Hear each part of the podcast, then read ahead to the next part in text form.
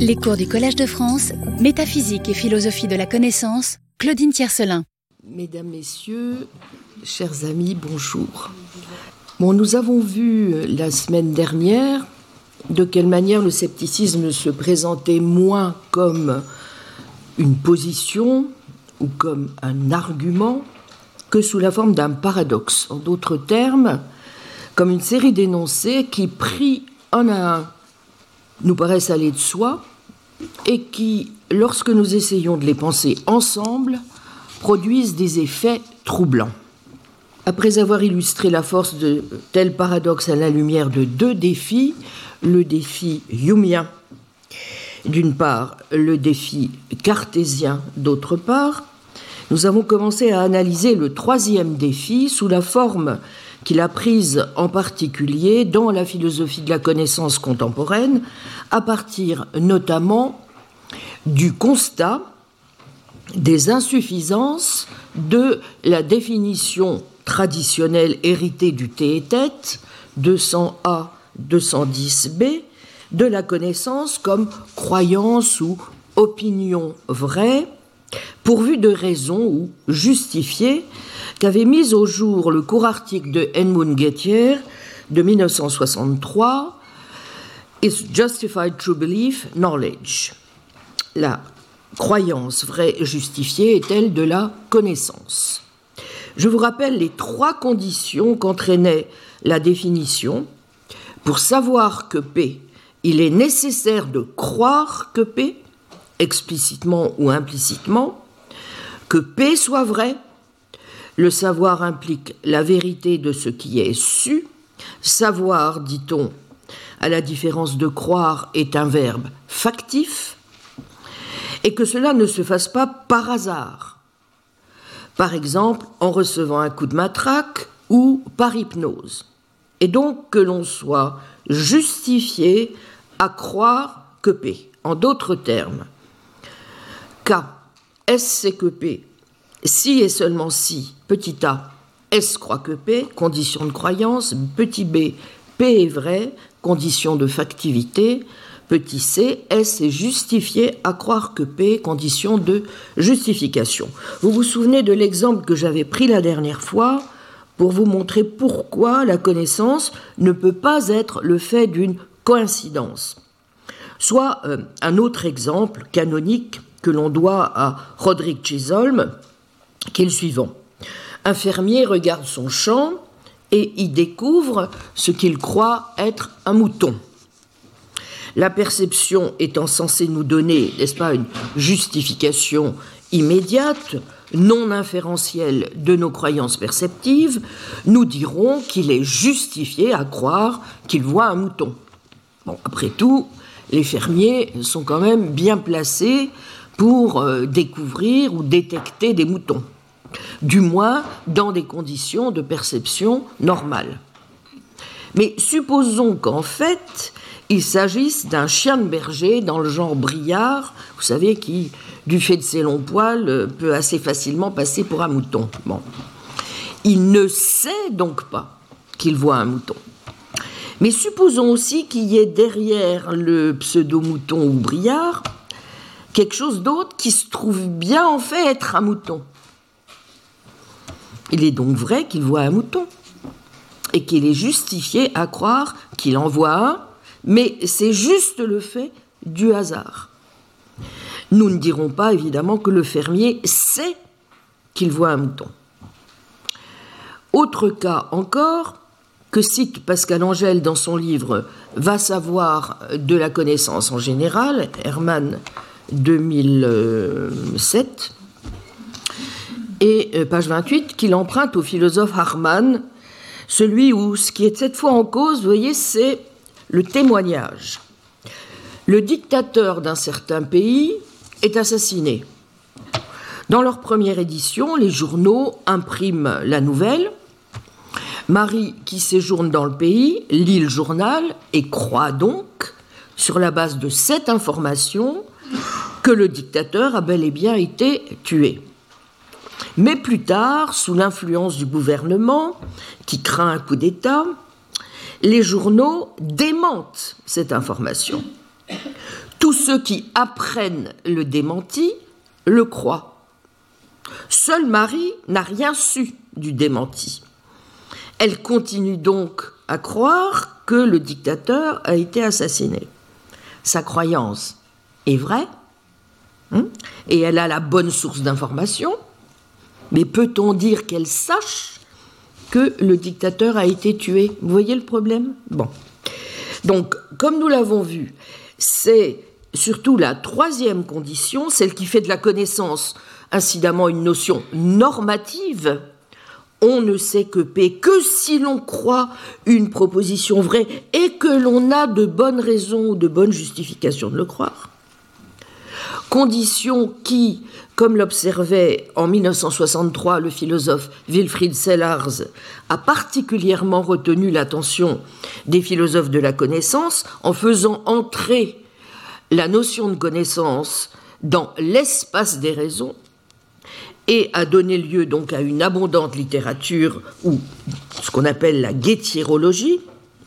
Mais les lecteurs du Ménon se souviennent aussi sûrement que Platon en soulignait déjà toute l'importance, car, écrivait-il, les opinions vraies, aussi longtemps qu'elles demeurent en place, sont une belle chose, et tous les ouvrages qu'elles produisent sont bons.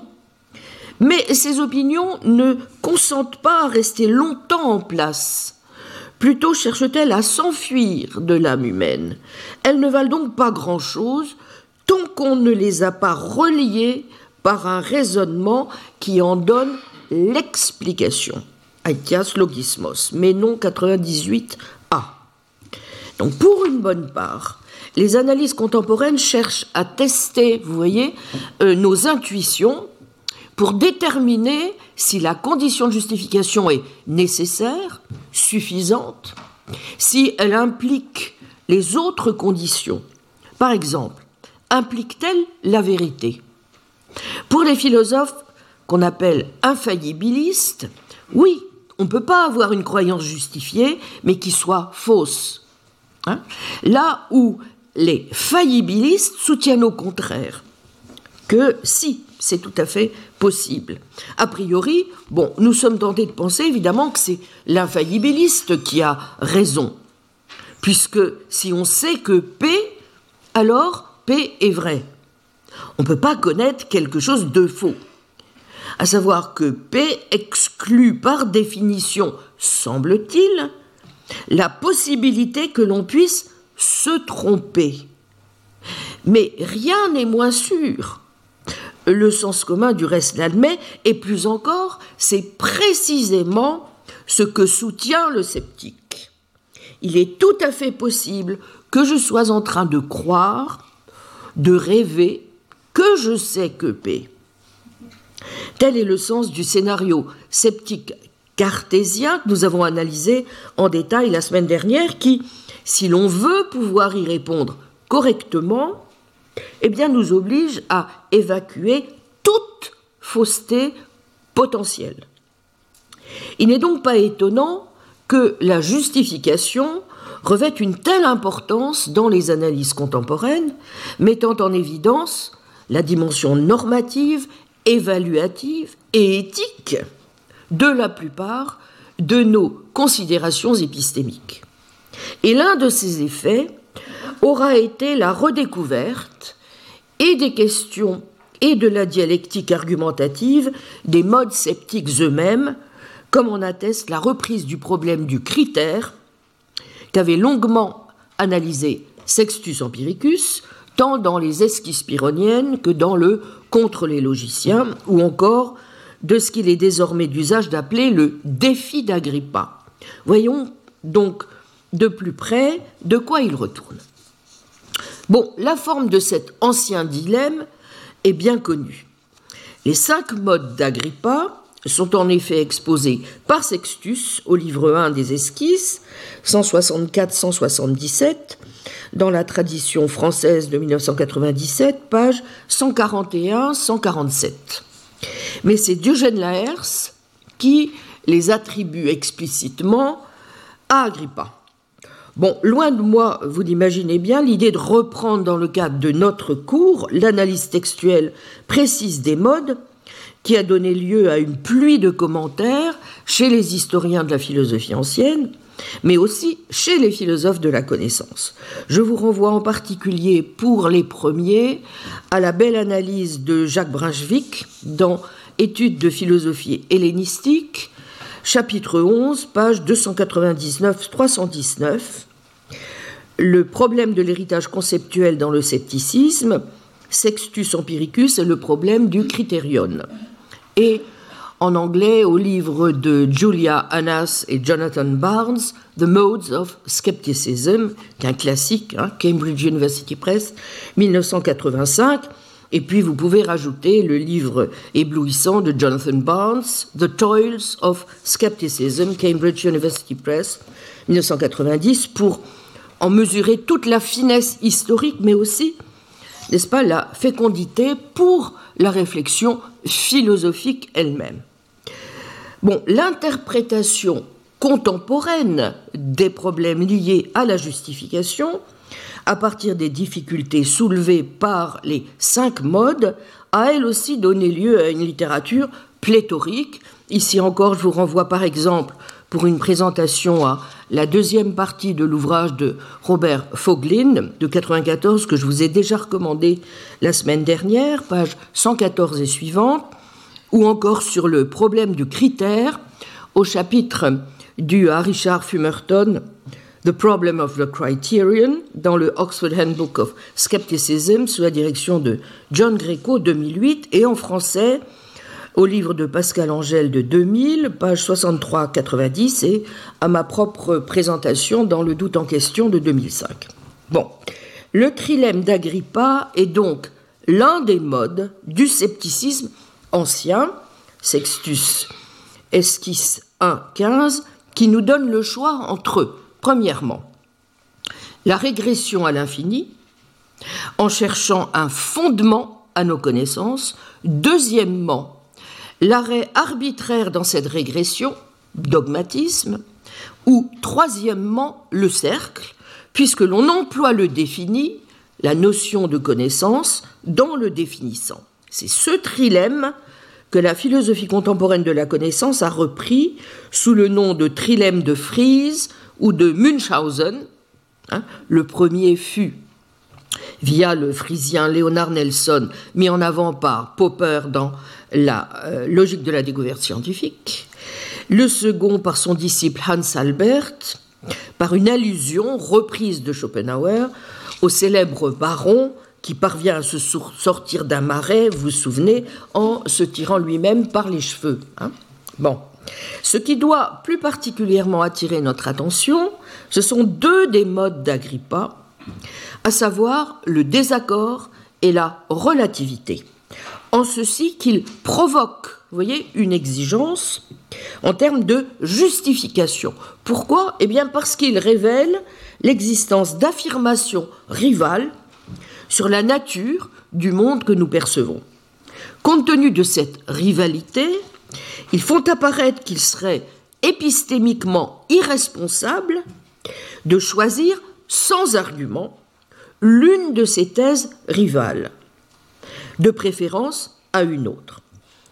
Ainsi, les modes du désaccord et de la relativité obligent quiconque affirme quelque chose et ne se contente pas d'exprimer banalement ou humblement son opinion, à donner des raisons en faveur des thèses qui sont les siennes. Vous voyez?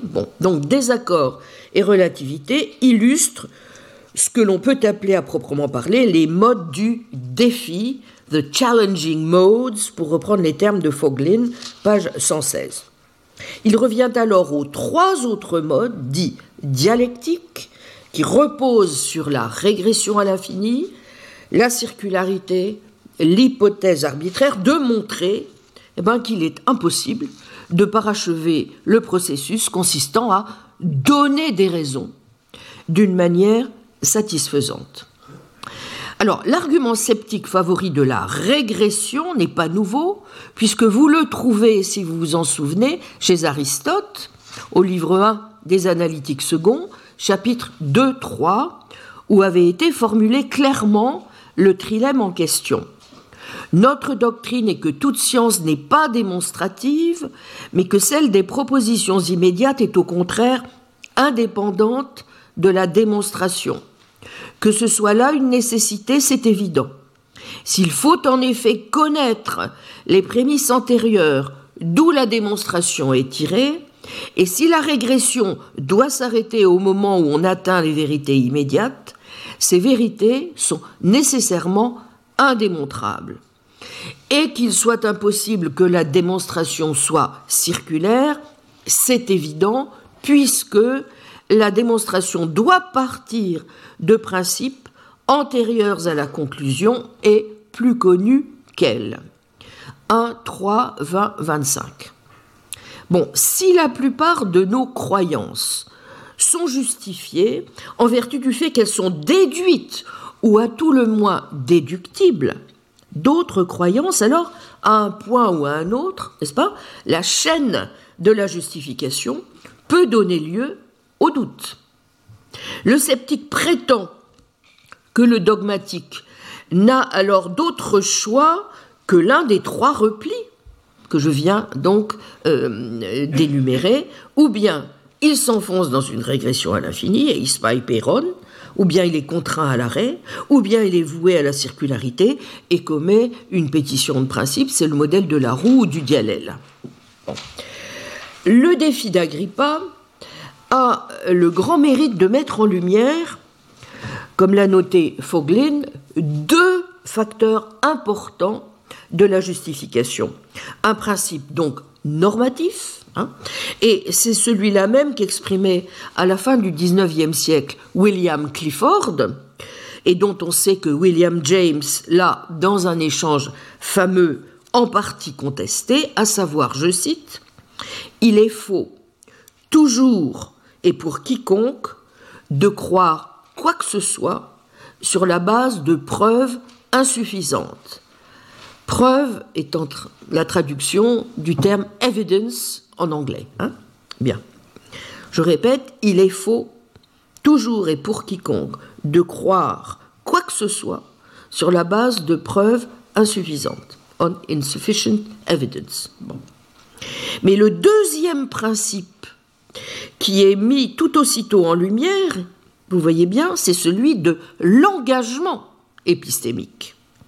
Connaître suppose, comme l'ont souligné de nombreux philosophes, de se placer d'emblée dans une situation de responsabilité épistémique.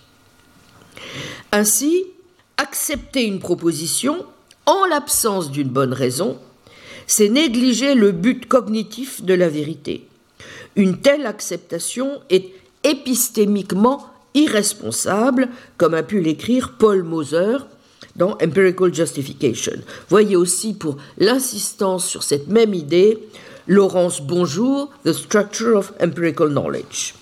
Bon, alors, vous me direz qu'une telle position, au fond cliffordienne, ne convertit pas en tant que telle le problème d'Agrippa en un défi sérieux. Rappelons en effet que les Pyrrhoniens eux-mêmes, je vous renvoie au premier cours, ne se sentent pas engagés par un projet de ce genre. Pourquoi? Bah, Tout simplement parce qu'ils ne soutiennent pas qu'il est épistémiquement irresponsable de croire sur la base de preuves insuffisantes. Pas plus qu'ils ne soutiennent le contraire. Ils s'abstiennent. Vous vous souvenez? Bon. Et au fond, rien n'empêcherait un Cliffordien, incapable de contourner le défi sceptique, de décider pour reprendre les termes de Berkeley, de s'abandonner finalement au scepticisme mélancolique et de s'en tenir là.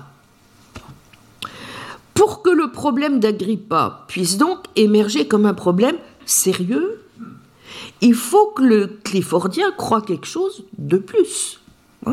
Il doit croire que bah, la connaissance existe, ou à tout le moins qu'elle peut exister.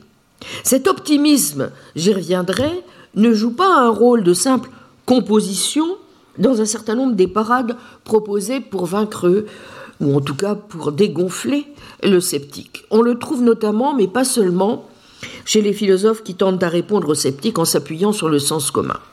Comment alors saper, en anglais on dit désormais undercut, ou contourner, passer outre, override, le défi d'Agrippa, pour reprendre la distinction entre les deux stratégies que proposent euh, Duncan Pritchard et Anna-Lisa Coliva dans leur livre récent de 2021 sur le scepticisme. Bref, comment trouver la bonne parade, pour reprendre cette fois le terme que j'avais pour ma part adopté en 2005 dans le doute en question. Eh bien, depuis l'Antiquité, et encore aujourd'hui, bon nombre de réponses adoptent une perspective internaliste. Position classique en épistémologie, au moins depuis Descartes et Locke. Vous la retrouvez aussi chez Kant ou chez Russell. Tantôt pour souligner que la justification doit reposer sur des contenus de l'esprit du sujet, hein, ce qu'on appelle l'internalisme ontologique ou internalisme, dit-on encore, du contenu, soit pour mettre l'accent sur les relations entre le sujet qui a la croyance vraie justifiée et les bases qui la justifient. Auquel cas, on parlera plutôt d'internalisme méthodologique. Ainsi considèrent les internalistes ce qui fait défaut dans les cas de type guettier. C'est le fait que le sujet de connaissance n'a pas accès, vous voyez, aux faits pertinents. Le problème de Mimi, euh, dans le cas que j'avais pris la semaine dernière, est qu'elle n'avait pas accès au fait que le frère de Paul était venu leur rendre visite. Hein. Mais on pourrait aussi considérer que c'est un trait objectif de la situation extérieure donc au sujet connaissant qui ne permet pas à Mimi d'être dans la relation de connaissance appropriée. Bon. En tout cas, la distinction, vous voyez, et donc ça nous orienterait en ce cas euh, dans le sens d'une analyse externaliste du problème. Bon. En tout cas, la distinction entre les deux types d'internalisme vous permet de comprendre pourquoi certains auteurs combinent l'internalisme méthodologique et une forme d'externalisme méthodologique. Et elle permet aussi de comprendre pourquoi, bah, dans le premier cas, vous allez rencontrer surtout le défi sceptique cartésien, je pense que vous voyez pourquoi, n'est-ce pas? Comment, en d'autres termes, justifier nos croyances au-delà des contenus mentaux qui servent de point de départ épistémique privilégié, et comment notamment désamorcer l'hypothèse du malingénie ou du cerveau dans une cuve. Et dans le second cas, c'est plutôt le défi d'Agrippa qui va se poser avec le plus d'acuité, puisqu'il s'agit, pour celui qui veut pouvoir être justifié à croire quelque chose, ben, de pouvoir asseoir sa croyance sur des fondements qui la justifient. Donc, bien qu'ils soient souvent liés, les deux défis, vous voyez, sont distincts même si on essaie souvent de résoudre le défi d'Agrippa en prenant pour point de départ le principe de croyance censé être incorrigible relativement à l'expérience immédiate et en montrant à partir de là comment on peut utiliser ces croyances pour en justifier d'autres, relatives cette fois au monde extérieur. Mais vous voyez pourquoi certaines tentatives de réponse au défi d'Agrippa peuvent engendrer le défi cartésien et échouer en raison de leur incapacité à résoudre ce dernier. Bon. Mais précisons ce que recouvre au juste ce choix de recourir à une perspective donc internaliste. Les critères de justification d'un accès épistémique correct vont souvent de pair pour l'internaliste, eh bien, avec le fait pour le sujet de disposer, euh, relisons Descartes, d'idées claires et distinctes, ou d'une maîtrise parfaite des règles que l'on suit, que celles-ci reposent ultimement sur des connaissances premières, non dérivées, intuitives, indubitables, auto-justifiantes, lesquelles vont alors jouer un rôle fondationnel, n'est-ce pas? Historiquement, vous reconnaîtrez euh, dans cette euh, rubrique parmi les fondationalistes bontins, Aristote, euh, les stoïciens, Descartes, donc Leibniz, Locke, Kant, Husserl, encore Russell, comme je l'ai dit. Et on associe à l'internalisme les métaphores des racines de l'arbre, des fondations d'une maison, ou à l'inverse, de la pyramide couronnée au sommet par ses propositions primitives. Hein. Pour reprendre l'image que privilégie par exemple le philosophe Ernest Sosa dans Knowledge in Perspective 91, page 21-23. Mais nous dirons que le principe de base de l'internalisme, c'est que les propriétés qui confèrent la garantie à une croyance sont celles auxquelles le sujet a une espèce particulière d'accès épistémique, comme dit Alvin Plantinga, ce que d'autres expriment encore en disant que, au fond, savoir, c'est savoir que l'on sait. Savoir, c'est savoir que l'on sait. On admet généralement deux types de croyances de base. Celles qui sont justifiées absolument, indépendamment, donc vous voyez, de leur relation à d'autres croyances, et celles qui, dérivées, sont justifiées du fait de leur relation aux croyances de base. La condition de justification fondationaliste s'énonce alors comme suit. La croyance de S que P est justifiée si et seulement si, petit a, est une croyance de base, ou petit b, P repose sur des croyances de base. Bien. Mais ces connaissances premières, n'est-ce pas, peuvent également faire appel à une condition étrangère, comme celle de cohérence. Vous voyez? Bon. Les croyances alors ne se justifient, plus en vertu, pourrait-on dire, d'une relation verticale ou hiérarchique à d'autres croyances mieux fondées ou fondées dans des principes ultimes, mais elles se justifient les unes par rapport aux autres en vertu d'une relation non plus de priorité, mais de cohérence ou horizontale, si vous voulez. Hein. C'est ce qu'on appelle donc le cohérentisme.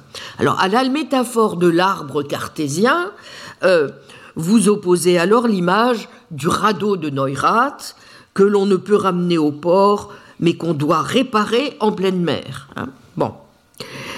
Pour le cohérentiste, il n'y a dès lors qu'un seul type de croyance justifiée, puisque toutes les croyances sont justifiées par leur relation de cohérence avec d'autres croyances. Partant, la distinction entre des croyances de base et des croyances dérivées, qui était si importante, vous voyez, pour le fondationaliste, eh ben ici n'a plus lieu d'être. Hein. D'où la formulation cohérentiste, cette fois de la justification, la croyance de S que P est justifiée, là où, si et seulement si, pardon, la croyance que P est cohérente avec d'autres croyances de S. Bon. Vous noterez qu'il y a donc dans le holisme, qui est évidemment alors impliqué, quelque chose de, naturel, n'est-ce pas? Au fond, bien souvent, nous nous sentons justifiés à croire quelque chose en vertu de tout un ensemble d'autres choses que nous croyons par ailleurs et qui font sens, au fond, globalement, euh, sans que nous ayons à examiner la vérité au cas par cas de nos croyances ou leur dépendance par rapport à d'hypothétiques vérités premières. Hein. bon. Comment alors Et le fondationaliste et le cohérentiste vont-ils rencontrer Monsieur le sceptique? Eh bien, en simplifiant beaucoup, on dira que pour le fondationaliste, une croyance vraie sera justifiée si elle entretient une relation à d'autres croyances qui, relativement à toutes les autres, sont fondationnelles, parce qu'il est impossible de les inférer d'autres croyances et qu'elles ont un caractère qui leur est propre. Elles sont censées être intrinsèquement évidentes, intrinsèquement garanties, soit parce qu'elles impliquent des principes sur lesquels reposent toutes les inférences, notamment les principes de la logique, hein, soit parce qu'elles relèvent d'une faculté particulière, l'intuition, qui leur confère une garantie automatique. Vous vous souvenez de l'argument aristotélicien que je vous ai énoncé tout à l'heure, n'est-ce pas? Il faut bien s'arrêter quelque part dans la régression infinie de la justification, et c'est l'intuition, le nous, hein, qui nous permet ainsi la saisie des premiers principes.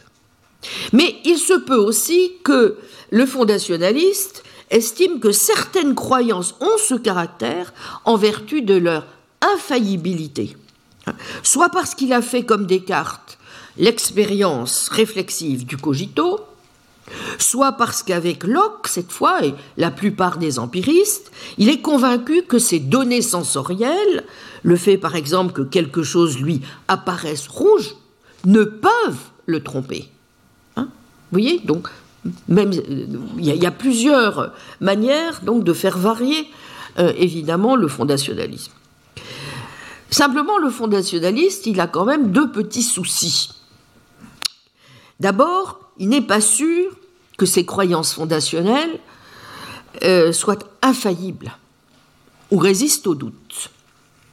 Certaines choses qui lui semblent intuitivement vraies peuvent se révéler ne pas l'être. Ses sens peuvent l'égarer. Ses croyances de base les plus fondamentales peuvent être défaites.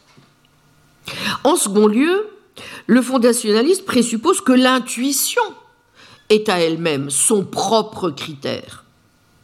Mais on peut alors lui demander comment il peut distinguer sa connaissance intuitive d'une connaissance qui serait inférée d'autres croyances.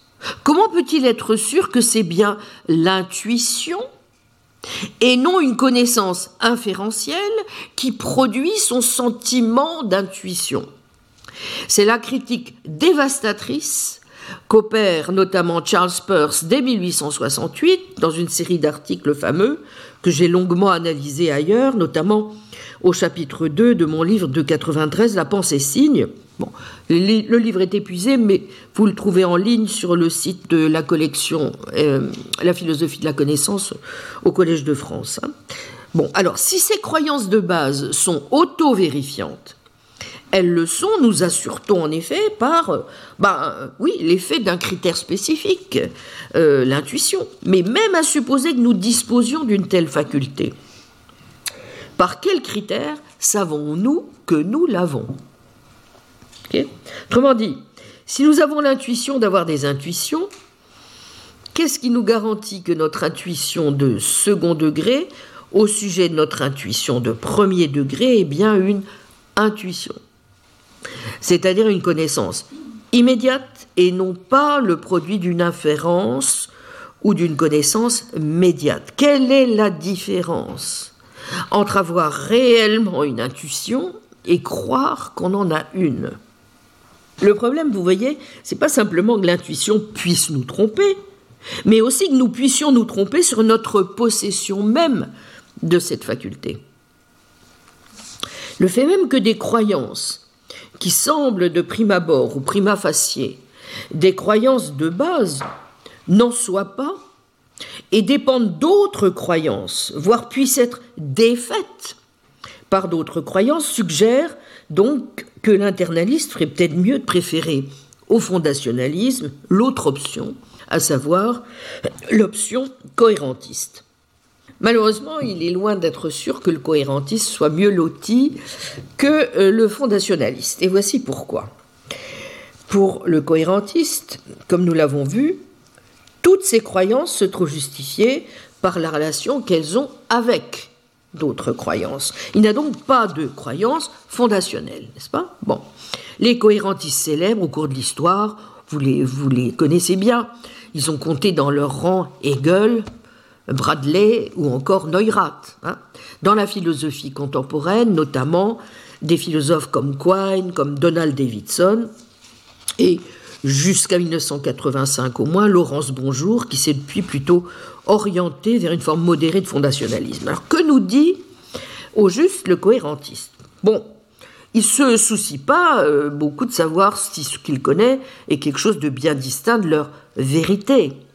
Il pense que c'est la justification cohérentiste de ses croyances qui produit leur vérité. Ce qui lui importe donc surtout, c'est de bien définir cette relation de cohérence. Mais alors, il a quelques soucis, parce que de toute évidence, il ne suffit pas que ces croyances ne se contredisent pas entre elles pour être justifiées. Car il pourrait avoir toute une série de croyances parfaitement cohérentes, mais dont pas une seule ne soit vraie. il ressemble à ce couple de marins ivres qui se soutiennent mutuellement, mais qui ne sont pas capables de tenir debout tout seuls sans tomber. Comme Russell l'a montré en critiquant les théories cohérentistes de la vérité, si on s'appuie sur un critère uniquement logique, on peut se trouver devant deux ensembles maximalement cohérents et non contradictoires de croyances, dont l'un peut fort bien ne contenir que des croyances fausses. Or, sommes-nous prêts à dire que des croyances cohérentes exprimées par les propositions, par exemple, d'un conte de fées ou d'un, par un bonimenteur habile, n'est-ce pas, euh, peuvent donner lieu à des connaissances. C'est d'ailleurs ce qui pousse souvent les cohérentistes à renforcer la cohérence en faisant appel à la notion d'implication nécessaire, mais en introduisant alors une condition trop forte, y compris pour un système d'axiomes, a fortiori pour des croyances observationnelles. Il faut tout de même que la cohérence, qu'il y a entre des croyances soit pertinente. Voyez? Qu'elle explique à tout le moins pourquoi ces croyances se soutiennent mutuellement. Or, ce n'est pas chose aisée à définir sans commettre de pétition de principe. La notion de cohérence explicative, parfois invoquée, reste très floue, relative, foncièrement contextuelle et donc menacée par la circularité pointée précisément par le défi d'Agrippa. Plus grave encore, si la cohérence doit fonctionner comme un critère de la justification de vos croyances. Cela veut dire que ce sont seulement certaines relations, donc logiques ou explicatives internes, entre vos croyances, qui sont des conditions nécessaires et suffisantes de leur vérité et de leur connaissance. Or, le cohérentiste, même le plus acharné, sait bien que nombre de ces croyances peuvent être cohérentes sans avoir le moindre lien avec l'expérience et l'évidence empirique. Sans doute convient-il déjà de ne pas entretenir des croyances qui iraient à l'encontre d'autres croyances et qui déferaient nos croyances initiales. Mais la cohérence ne peut pas se satisfaire uniquement de l'absence de raisons négatives. Nos raisons de croire doivent être aussi des raisons positives. Et donc, doivent s'assurer des données qui soit confirment, soit infirment nos croyances. Donc le cohérentiste, vous voyez, à un moment donné, qu'il le veuille ou non, il est bien obligé d'admettre que cohérence ne rime pas avec connaissance. Que certaines au moins de ces croyances doivent sortir du système pour s'appuyer, si vous voulez, sur l'évidence empirique et sur l'expérience. Et donc combiner la relation de cohérence d'une manière ou d'une autre avec une relation plus ou moins fondationnelle entre ces croyances et l'évidence empirique. Alors est-ce que ça veut dire que le fondationaliste finalement aurait raison? En tout cas, il y a peu de chances qu'à eux seuls, Monsieur le fondationaliste et Monsieur le cohérentiste résolvent toutes les difficultés.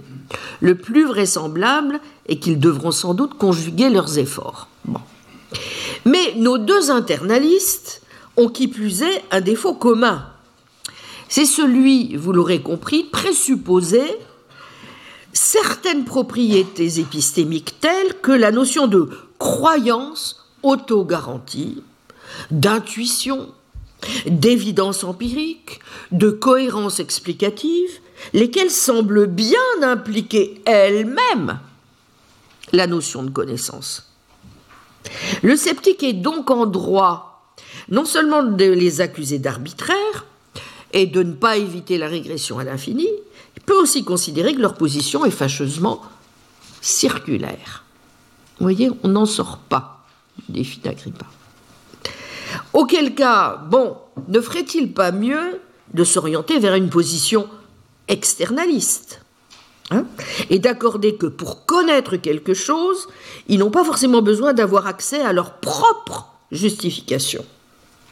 Pour savoir quelque chose, au fond, ne suffirait-il pas de déterminer les causes externes qui interviennent dans les relations que nous avons avec notre environnement, quand bien même nous n'aurions aucun accès direct interne à celle-ci? Du reste, une bonne partie des choses que nous savons, suivre des règles de grammaire, reconnaître un visage, faire du vélo, ne suppose au fond rien de plus que cela. Hein. D'où l'idée qu'il vaut peut-être mieux analyser plutôt la connaissance comme le produit d'un processus causal, conduisant à des jugements vrais ou corrects, en vertu le plus souvent de la bonne adaptation de notre organisme à notre environnement.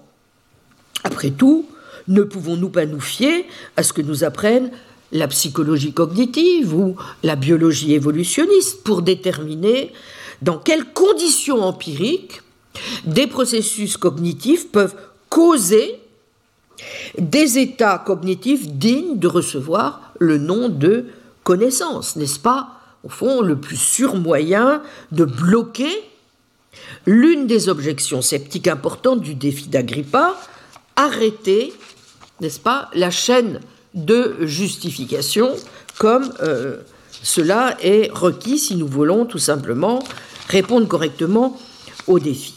Bloquer la régression à l'infini à un certain endroit, au fond, dans des processus psychologiques naturels. Vous voyez? Bon. Alors, il y avait évidemment beaucoup de justesse dans ce qu'on pourrait appeler cette pression externaliste, et Dieu sait si les psychologues cognitifs et autres neuroscientifiques se précipitent euh, sur les philosophes de la connaissance euh, pour leur dire arrêtez, ça y est, c'est réglé. Bon, après tout, euh, savoir, c'est pas nécessairement savoir que l'on sait.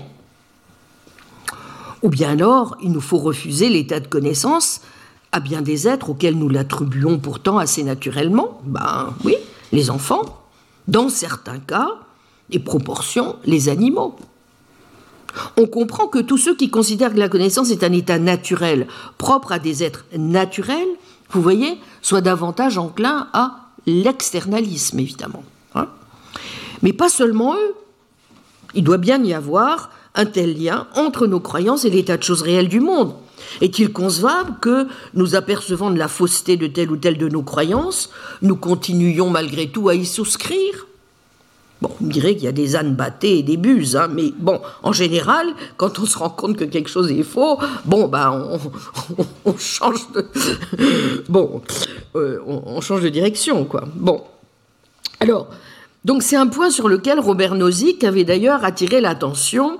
En 1980, le grand Robert Nozick, introduisant alors des conditions qu'il appelait contrefactuelles, selon lui nécessaires à la vérité et à la justification, dans la définition initiale donnée des critères à satisfaire par quiconque prétendrait, disait-il, connaître quelque chose. Que disait, que disait Nozick? Les choses doivent être telles, disait-il, que premièrement, donc je crois que P, tout le monde y est maintenant, hein, deuxièmement, P est vrai, mais aussi, troisièmement, donc on en arrive, vous voyez, à la chose délicate, la condition de justification, petit a. Si P n'était pas vrai, je ne croirais pas que P. Et petit b, si dans des circonstances contrefactuelles, n'est-ce pas, euh, il n'y aurait pas de relation appropriée, pardon, excusez-moi, excusez-moi, si dans des, circonstances contrefactuelles, P était toujours vrai, je continuerai à croire que P. Les deux conditions petit a et petit b écartent donc, vous voyez, les cas où, dans des circonstances contrefactuelles, il n'y aurait pas de relation appropriée entre l'état de choses que P et ma croyance que P. Par où l'on voit au passage que la bonne relation n'est pas seulement une relation strictement causale, n'est-ce pas mais qu'elle doit être aussi sensible, dit Nozick, à la vérité. Elle doit la suivre en quelque sorte à la trace, track the truth. Bon. D'où la révision suivante de la définition canonique que proposait Nozick. S c'est que P si 1 P est vrai, 2 S croit que P, 3 si P n'était pas vrai, S ne croirait pas que P? Si dans des situations contrefactuelles P était toujours vrai, S croirait toujours que P? Pour illustrer ce point, souvenons-nous de Mimi. Si elle avait su non seulement que Rémi était de passage, mais que Paul était bien au salon, mais plus loin dans un fauteuil, elle n'aurait pas continué à prendre Rémi pour Paul. Certes, Mimi croit que Paul est au salon parce qu'elle voit une silhouette, celle de Rémi, qui ressemble comme deux gouttes d'eau à Paul. Et Paul est bien là. Pourtant, Mimi ne le sait pas, petit a, parce qu'elle ne le sait pas par le bon canal d'information. En la circonstance, la vision par elle de Paul assis plus loin dans son fauteuil, et petit, petit b, parce qu'elle continuerait à croire que Paul est au salon, quand bien même il n'y serait pas. Vous y êtes? Prenons, si vous, pour bien enfoncer le clou, un autre exemple canonique, celui de la sirène du garde-police d'actualité. Bon, supposons que je crois qu'il y a un quart de police dehors dans la rue parce que j'entends une sirène de police. Il y a bien en fait une sirène de police dans la rue, mais le bruit de la sirène est émis par la radio qui se trouve dans la pièce à côté. Je ne sais pas qu'il y a un quart de police, car petit a, j'aurais toujours la croyance, même si le quart de police n'était pas là, et petit b, je n'aurais pas cru que le quart est là. Si la radio n'avait pas été allumée, quand bien même le quart aurait été là. Vous y êtes, c'est clair? Autrement dit, l'individu qui croit qu'il y a un quart de police dans la rue est justifié à le croire car il entend la sirène de police et cette croyance est vraie. Vous y êtes? Bon.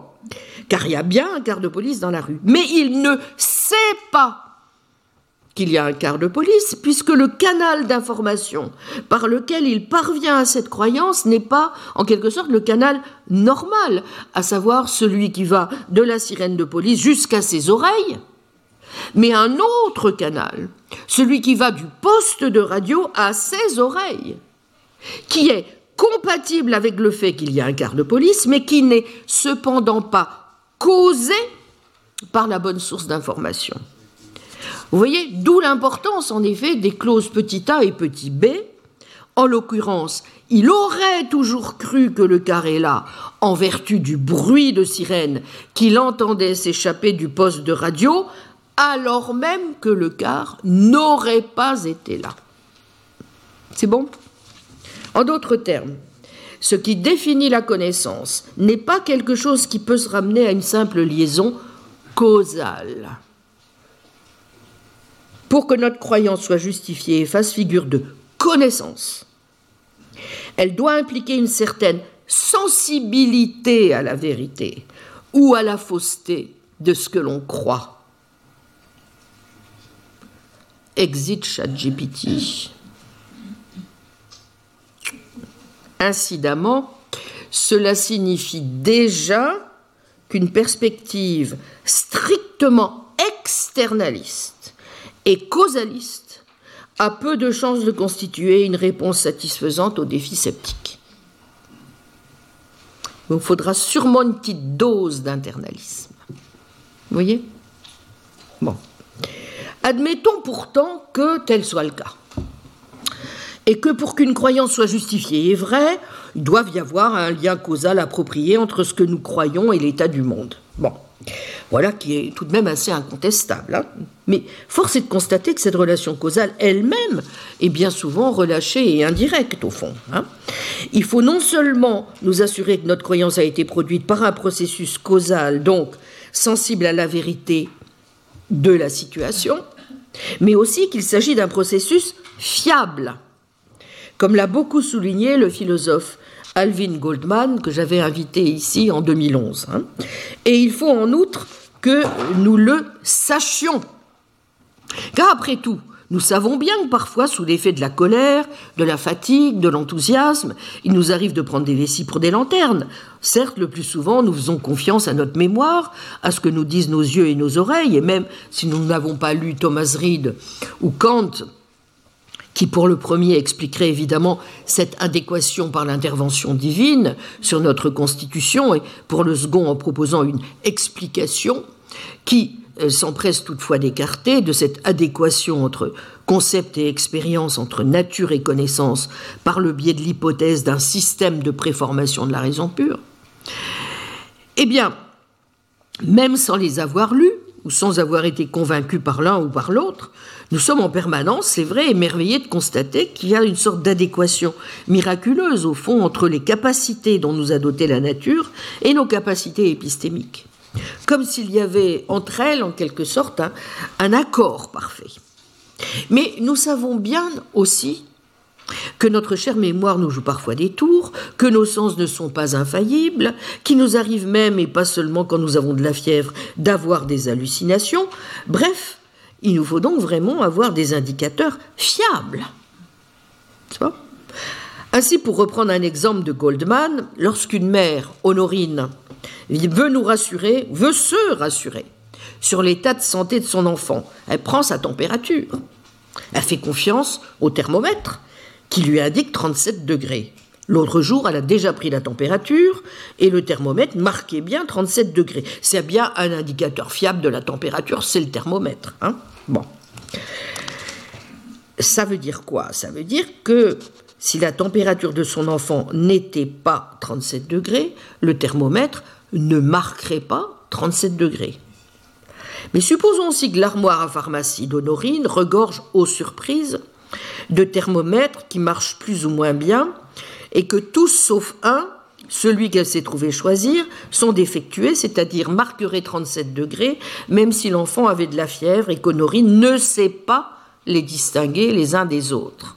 On est tous pareils. Hein bon, en ce cas, c'est elle que le thermomètre marque la bonne température et que l'enfant n'a pas de fièvre.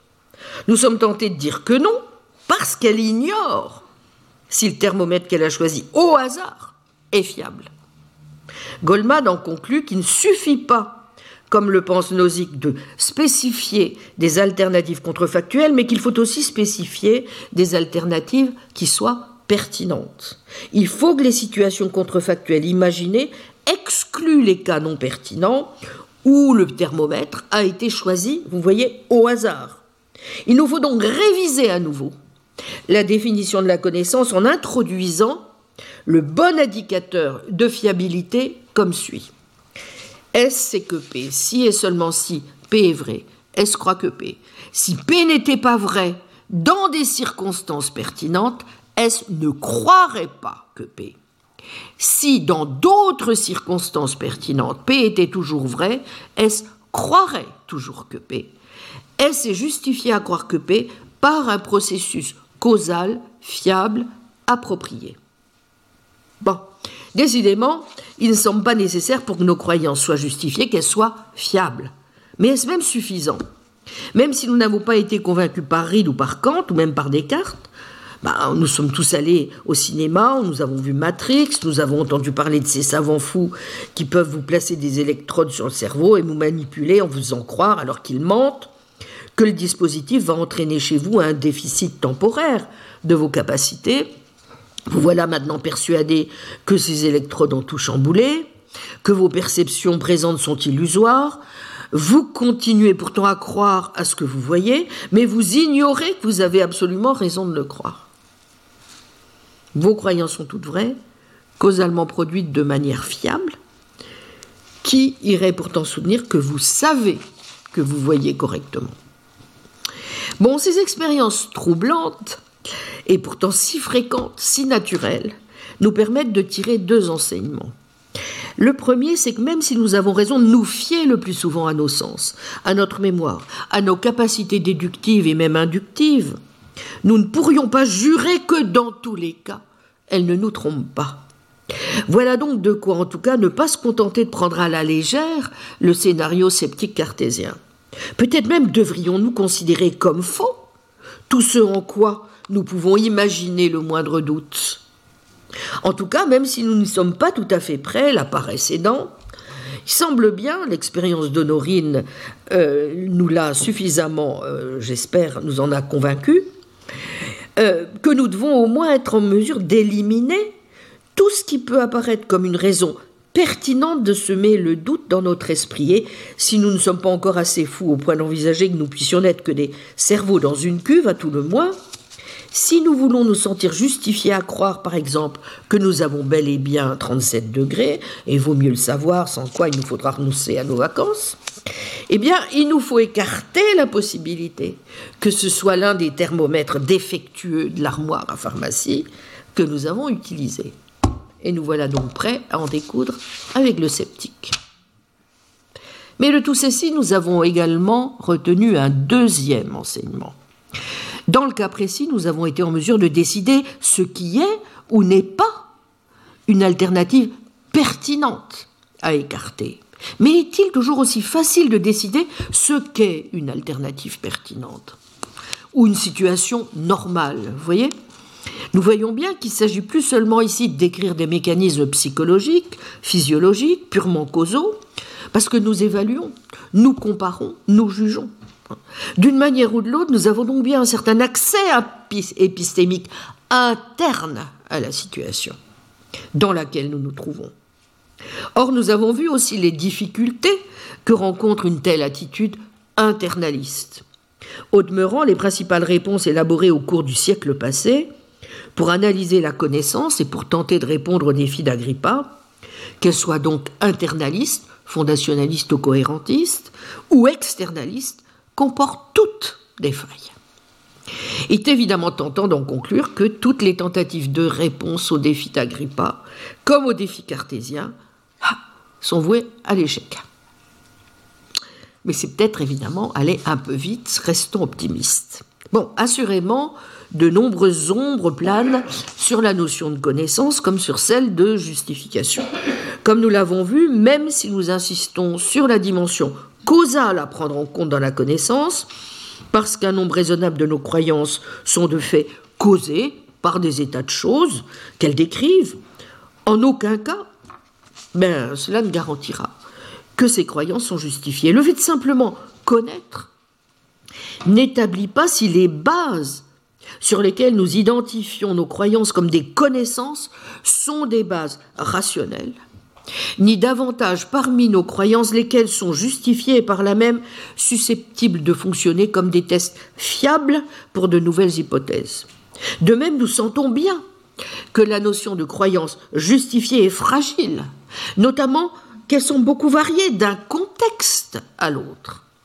Les justifications dont je puis avoir besoin pour dire que ma croyance qu'il va pleuvoir demain est justifiée seront sûrement moins fortes que celles dont aura besoin un médecin pour justifier sa croyance en la sûreté d'un médicament. N'est-ce pas? Est-il même sûr qu'on ait besoin, lorsqu'on mène une enquête scientifique, de croyances justifiées? Ou même simplement de croyances tout court? Un savant, par exemple, a-t-il besoin de croire en toute rigueur à ses théories? Ce que la science exige, n'est-ce pas simplement de pas participer à un processus d'enquête dans lequel les hypothèses et les systèmes de concepts seront vus non comme des vérités, mais comme quelque chose qui sera évalué et modifié au, fur et à mesure. Pourrait-il en définitive que notre concept de connaissance, au fond, ne constitue pas une cible bien intéressante? C'est un petit peu ce que suggère, vous vous souvenez, Stanley Cavell. Hein Bon. Je crois qu'il ne faut pas baisser tout de suite les bras. Certes, nous aurions tort de ne pas prendre au sérieux l'avertissement sceptique, tant nous sommes en permanence confrontés au risque de l'erreur dans notre perception, dans notre mémoire, dans nos jugements, et tant aussi les solutions préconisées pour l'instant semblent ben, un peu inefficaces. Hein. Mais pourquoi faudrait-il s'en satisfaire ou considérer d'emblée que toutes les tentatives sont nécessairement vouées à l'échec? Si l'on est d'un tempérament dogmatique et pessimiste, on estimera sans doute que ces échecs démontrent la puissance invaincue de l'adversaire sceptique et que la connaissance est tout bonnement impossible à définir, a fortiori à atteindre. Si on est d'un tempérament plus urbain, bah on sera tenté de considérer que la justification doit de fait s'arrêter quelque part. Et que cela est en quelque sorte indépassable.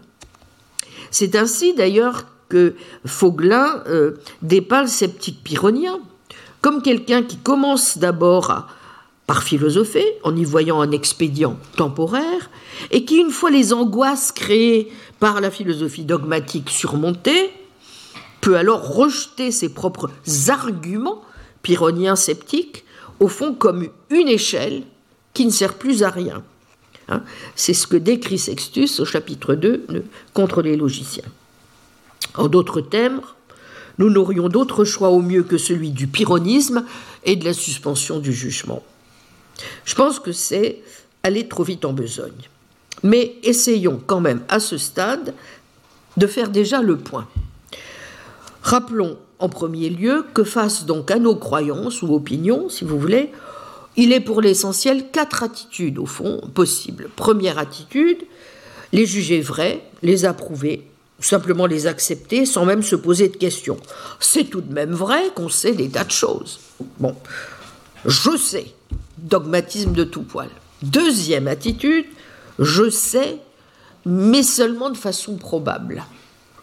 C'est un petit peu l'attitude probabiliste d'un carnéade. Troisième attitude, considérer qu'il nous est impossible de déterminer si l'on sait ou si l'on ne sait pas, et suspendre son assentiment, vous avez le pyrrhonisme. Quatrième attitude, juger que tout bien considéré, nous ne connaissons rien. Scepticisme dogmatique. Vous y êtes? Bon. En deuxième lieu, rappelons le cœur du paradoxe sceptique que nous avions énoncé la semaine dernière à la suite de l'analyse qu'on avait proposée dans un texte classique de 1995, Solving the Skeptical Problem, le philosophe Keith DeRose, et qu'on peut donc, en suivant la formulation proposée par Duncan Pritchard, formuler comme suit. SC1, je ne peux pas savoir que les hypothèses sceptiques, par exemple que je suis, que je rêve ou que je suis un cerveau dans une cuve, sont fausses. SC2, si je ne sais pas que les hypothèses sceptiques sont fausses, je ne sais pas grand-chose. SC3, donc je ne sais pas grand-chose, or je sais quantité de choses. Ou encore la formulation de ce que, depuis l'article de De Rose, l'on nomme l'argument de l'ignorance. Si on appelle H toute hypothèse sceptique et O toute proposition relative au monde, alors 1. Je ne sais pas que non H. Si je ne sais pas 2. Si je ne sais pas que non H, alors je ne sais pas que O. 3, donc je ne sais pas que O. Comme je vous l'avais fait observer, ce qui crée le paradoxe, c'est que ces trois thèses ont quelque chose chacune d'intuitivement plausible. Partant, première remarque, il semble que nous n'ayons d'autre choix que d'éliminer l'hypothèse, la possibilité de l'hypothèse SC1, en démontrant donc qu'elle est fausse. Après tout, si j'étais un cerveau dans une cuve, je ne serais pas assis en ce moment au coin du feu, et si jusqu'à plus ample informé, je pouvais être un cerveau dans une cuve, alors à coup sûr, je ne pourrais pas savoir que je suis ici assis en ce moment ou que j'ai demain. Comment pourrais-je bien savoir que j'ai demain si je n'ai pas de corps? D'où le caractère intuitivement convaincant de SC1, mais aussi de SC2. Si je ne sais pas que cette hypothèse est fausse, alors je ne sais pas grand-chose. Deuxième remarque. Il semble en outre que SC2 conserve son caractère plausible quel que soit le niveau de la barre auquel nous fixons les critères de la connaissance. Si cela est correct, alors SC2 est vrai, retenez bien ce point, quel que soit le contexte. quel que soit le niveau élevé ou non des critères épistémiques que nous avons fixés. Troisième remarque, SC3, donc je ne sais pas grand-chose, semble inacceptable, car intuitivement, n'est-ce pas, nous avons quand même bien l'impression de savoir pas mal de choses. Et donc, deux prémices plausibles produisent une conclusion dont nous trouvons aussi la négation plausible. Et donc, il faut bien que quelque chose soit rejeté, mais quoi hmm Alors, on pourrait tenter d'adopter d'emblée la position du sens commun, qui est celle de Moore. Déclarer qu'on est plus certain de savoir que l'on a deux mains qu'on peut l'être de la vérité de l'une ou l'autre des prémices de l'argument, encore moins de la vérité de la conclusion. Mais on peut aussi, considère De Rose, avoir la réaction sceptique et accepter la conclusion. Donc pour éviter le scepticisme, il faut donc argumenter en faveur de l'une des trois thèses suivantes, voire des trois. Premièrement, en dépit des apparences, nous savons, ou tout du moins pouvons savoir, que les hypothèses sceptiques sont fausses. Deuxièmement, en dépit des apparences, il ne suit pas de notre ignorance de ce fait que nous ignorons aussi bon nombre des choses que nous croyons ordinairement. Troisièmement, en dépit des apparences, ces trois thèses ne sont finalement peut-être pas contradictoires. Mais comme y insiste De Rose, en cherchant une solution à cette énigme, nous devons chercher une explication de ce pourquoi nous sommes tombés, pour commencer, dans le piège sceptique, et pas simplement nous employer à faire un choix entre ces trois manières désagréables de sortir du piège. Nous devons expliquer comment deux prémices qui ensemble produisent une conclusion si incroyable peuvent elles-mêmes nous paraître si plausibles. Ce n'est qu'une fois une telle explication mise en place que nous pouvons procéder avec confiance pour nous libérer du piège. Alors comment sortir du piège? J'avais évoqué rapidement la semaine dernière la stratégie que l'on doit au philosophe britannique du sens commun, G. Moore. Je peux prouver tout de suite que deux mains humaines existent comment? En levant mes deux mains et en disant, tout en faisant un certain geste de la main droite, voici une main, et en ajoutant, tout en faisant un geste de la main gauche, voici une autre. Et si en faisant cela, j'ai prouvé ipso facto bah, l'existence d'autre chose, vous conviendrez que je peux également le faire d'une multitude d'autres façons sans qu'il soit besoin de multiplier les exemples. L'argument de Moore contre l'argument de l'ignorance est alors le suivant. 1. Si je ne sais pas que non H, alors je ne sais pas que O. 2. Je sais que O. Donc, je sais que non H. En d'autres termes, 1. Si je ne sais pas que je ne suis pas un cerveau dans une cuve, alors je ne sais pas que j'ai deux mains. 2. Mais je sais que j'ai deux mains. 3. Donc je sais que je ne suis pas un cerveau dans une cuve. Modus tollens, donc, du précédent. En d'autres termes, là où le sceptique, si vous voulez, fait un modus ponens, il s'agit pour Moore d'inverser l'argument de l'ignorance par un modus tollens. Ok Voici, je vous lis le passage de Moore, 1953. La seule manière de décider entre l'argument de mon adversaire et le mien, pour les départager, consiste à décider quelle est la prémisse dont on sait qu'elle est vraie. La prémisse de mon adversaire est que les principes de Hume, donc les principes du scepticisme, sont vrais. Et si cette prémisse n'est pas simplement vraie, mais que je la sais absolument être telle, son argument en vue de prouver que je ne connais pas l'existence de ce crayon ne peut être concluant. Le mien est que je connais parfaitement l'existence de ce crayon. Et que si cette prémisse n'est pas simplement vraie, mais aussi que je la sais absolument être telle, mon argument en vue de prouver que les principes de Hume sont faux ne peut pas être concluant. Et qui plus est, le degré de certitude de la conclusion dans chaque cas en supposant qu'aucune n'est tout à fait certaine, sera proportionnée au degré de certitude de la prémisse. Donc, je reviendrai un peu plus précisément la semaine prochaine sur l'argument de Moore, plus complexe et moins solide en même temps qu'on pourrait le penser, car la réponse qui sera la mienne emprunte certains éléments, à euh, sa stratégie, même si je la revisite. Mais je me contente donc pour l'instant de l'indiquer parmi les parades possibles et naturellement importantes. Mais il en est trois autres, tout à fait intéressantes, que je vais donc tour à tour évoquer avant de vous dire pourquoi elles ne me paraissent pas non plus suffisamment fortes et donc avant de vous proposer ma propre euh, stratégie. La première stratégie est celle qui consiste à souligner au fond que nombre d'arguments invoqués par le sceptique, mais aussi par certains anti-sceptiques, c'est le cas justement de Moore, nous venons de le voir, reposent, vous l'aurez compris, sur une certaine conception erronée de la connaissance, au sens où elle irait nécessairement de pair avec une perspective infaillibiliste. Pas? Ainsi, on croit savoir de façon infaillible, par intuition, a priori, ou sur la base de propositions empiriques ordinaires telles que ceci est une table, j'ai deux mains, ou encore sur la base de propositions mathématico-logiques, 2 plus 5 égale 7, si P ou Q est non P alors Q, ou de propositions autoréférentielles, je pense, je suis ici, ou de propositions analytiques, A égale A.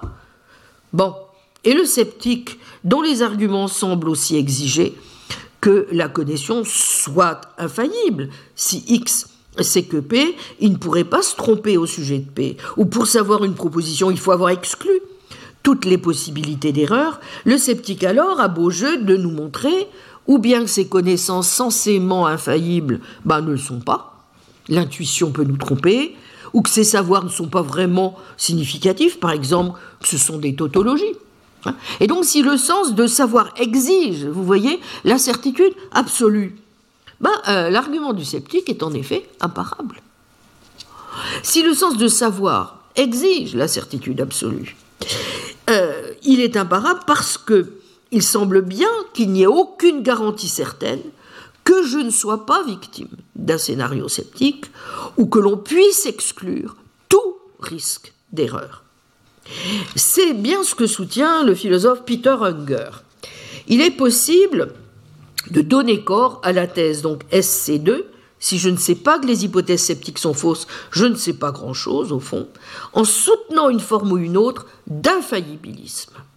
Dans son livre classique de 1975, Ignorance, Unger, qui en conclut donc à une forme de néo-scepticisme, considère que la connaissance requiert la certitude absolue s'appuyant sur le langage ordinaire, donc à nos usages, qui nous font employer des termes absolus mais de façon relâchée, mais aussi à la force de nos assertions, qui interdit certains usages, il fait voir que certains termes ont un sens qui est bel et bien absolu, plat, vide, plein, cube, célibataire, au sens où vous ne pouvez pas les appliquer de façon graduée, mais absolument.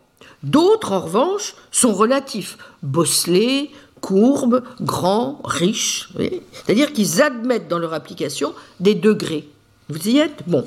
Un terme comme plat, dit-il, implique toujours l'existence d'une limite absolue à la platitude. Hein.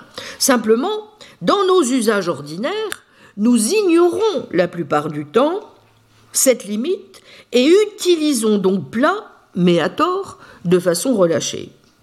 Dans la vie ordinaire, c'est vrai qu'aucun terrain n'est jamais complètement plat, aucun récipient complètement vide. Même un frigo vide continue d'avoir des bulles d'air, si vous voulez. Hein. donc, donc savoir est un terme absolu et non pas relatif. De même, certain. On ne peut pas être plus ou moins certain que P. Le savoir implique la certitude absolue. Il est bizarre de dire je savais qu'il pleuvait, mais je n'en étais pas absolument certain. Vous ne pouvez pas savoir non plus, plus ou moins, que Poutine a agressé l'Ukraine le 24 février 2022 ou qu'il y a des volcans en Auvergne. Dire je sais que la loi sur les retraites est passée en recourant au 49.3, mais je n'en suis pas certain, est contradictoire. En tout cas, c'est ce que le philosophe Fred Retzke exprime à sa manière comme suit. Je le cite, Savoir que quelque chose est tel ou tel, à la différence d'être riche ou raisonnable, n'est pas une affaire de degrés. La connaissance factuelle est absolue. C'est comme être enceint, une affaire de tout ou rien. Une personne ne peut pas être plus enceinte ou mieux enceinte qu'une autre. Fin de citation. Mais c'est précisément la raison pour laquelle, en conclut Unger, il est impossible de répondre aux sceptiques, car vous ne pouvez jamais dire en toute rigueur que vous savez quelque chose. Bon. Alors voilà qui confirme au passage ce que notaient les sceptiques de l'Antiquité, vous vous en souvenez? Nombre de sceptiques se tiennent sur le même terrain exactement que les dogmatiques. Tous deux partagent cette exigence de certitude complète et d'infaillibilité de la connaissance et cette opposition au faillibilisme qui admet que la connaissance puisse aller de pair avec le fait de pouvoir se tromper. Comme le faisait remarquer David Lewis, que je cite, l'argument sceptique n'a rien de nouveau ou d'étonnant. Il revient simplement à dire il semble que la connaissance soit par définition infaillible. Si vous prétendez savoir que P, et pourtant admettez que vous ne pouvez pas éliminer la possibilité que non P, ben il semble que vous ayez admis que vous ne savez pas réellement si P. Parler d'un savoir faillible ou d'une connaissance en dépit de la possibilité de l'erreur a simplement l'air d'être contradictoire. Fin de citation. voyez? Bon. Donc il est tout à fait significatif qu'un contextualiste comme l'est aussi David Lewis, comme nous allons le voir dans un instant, trouve problématique que l'on puisse attribuer à quelqu'un le savoir tout en admettant qu'il y ait au fond une possibilité bien spécifique que le sujet serait incapable d'exclure.